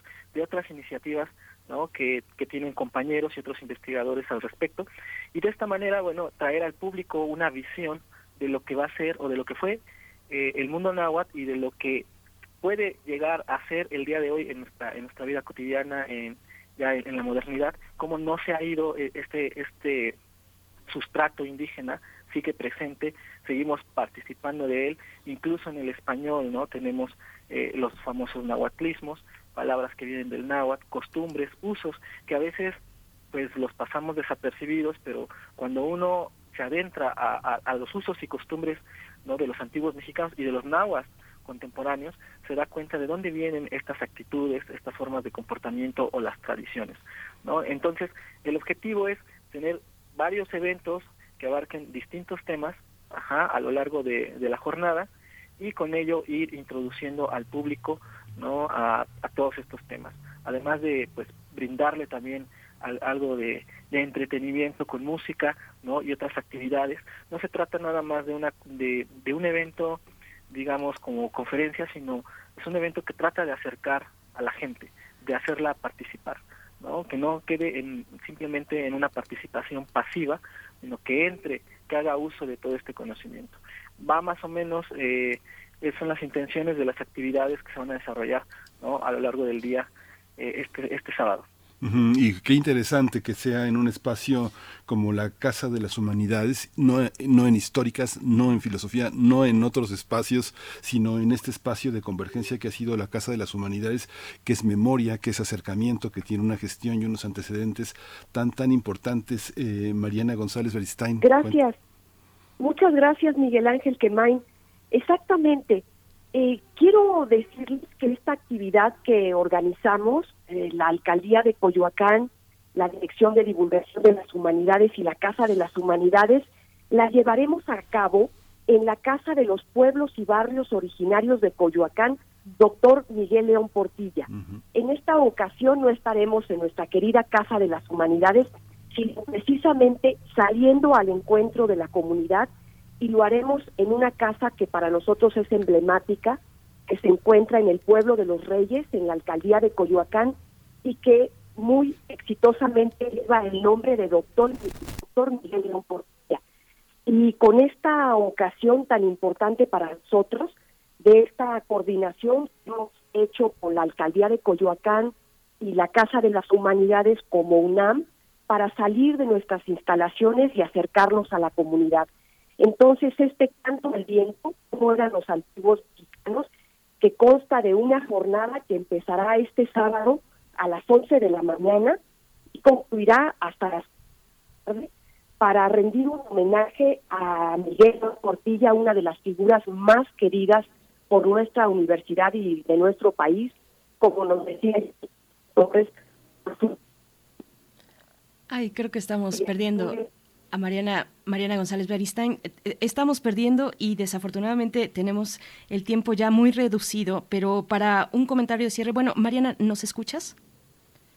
Creo que, creo que no, creo que no, pero podemos cerrar estas. Nos han dado eh, Juan Carlos Torres López ya como un, panorama, una reflexión, digamos, que nos invita a este evento. Nos hablaba Mariana González Beristain de la importancia de tener alianzas fuera, de, de, mover a la universidad hacia otros espacios, en este caso la Casa de los Pueblos y los Barrios Originarios de Coyoacán, doctor Miguel León Portilla, en el pueblo de los Reyes. Tendrá lugar el sábado primero de octubre de, de las 11 de la mañana a las 16 horas. Así es que bueno, creo que estás de nuevo en la línea, Mariana González. Claro, sí, exactamente. A las 11 de la mañana iniciaremos con la Banda Sinfónica de Coyoacán, después tendremos una lectura dramatizada de poesía, el principio de los cantos a las once y media, a las 12 nos acompañarán familiares del doctor Miguel León Portilla para contarnos acerca del ser humano que fue, este, a las casi a la una de la tarde, Miguel Pastrana, académico y amigo de Miguel León Portilla, nos dirá quién fue Miguel León Portilla. Posteriormente, Juan Carlos Torres nos hablará sobre qué significan tantos lugares de nuestro país y de nuestras calles que tienen nombres en náhuatl.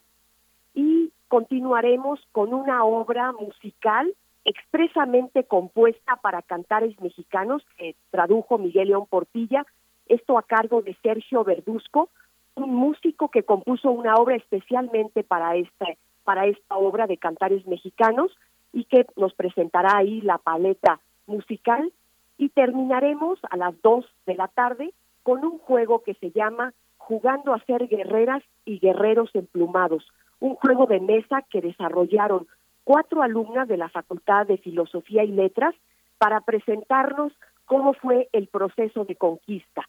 Entonces, los ganadores pues podrán llevarse este juego de mesa. Los esperamos en la casa, ahí en la casa Miguel León Portilla, que se encuentra en el pueblo de los Reyes, este sábado primero de octubre a la una de la tarde. Está abierto a todo público.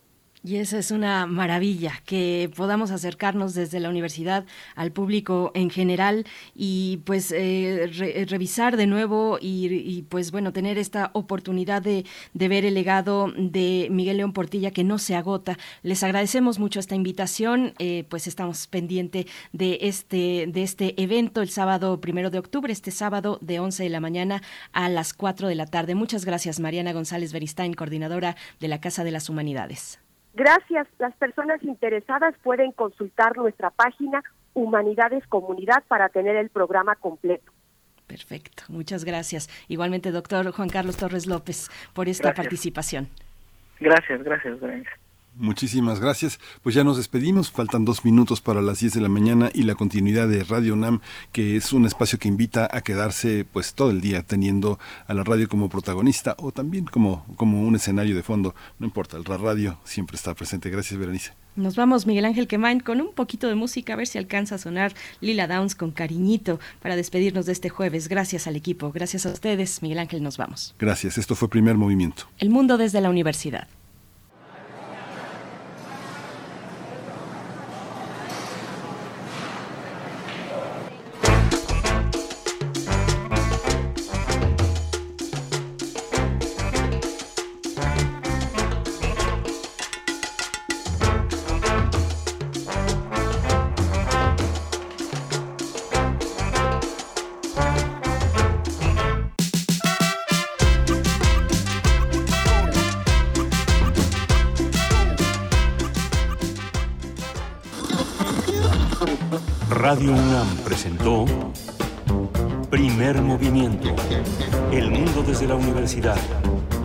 Con Berenice Camacho y Miguel Ángel Gemain en la conducción. Rodrigo Aguilar y Violeta Berber, producción. Antonio Quijano y Patricia Zavala, noticias. Miriam Trejo, coordinación de invitados. Tamara Quirós, redes sociales. Arturo González, operación técnica. Locución, Tessa Uribe y Juan Staca. Quédate en sintonía con Radio UNAM. Experiencia sonora.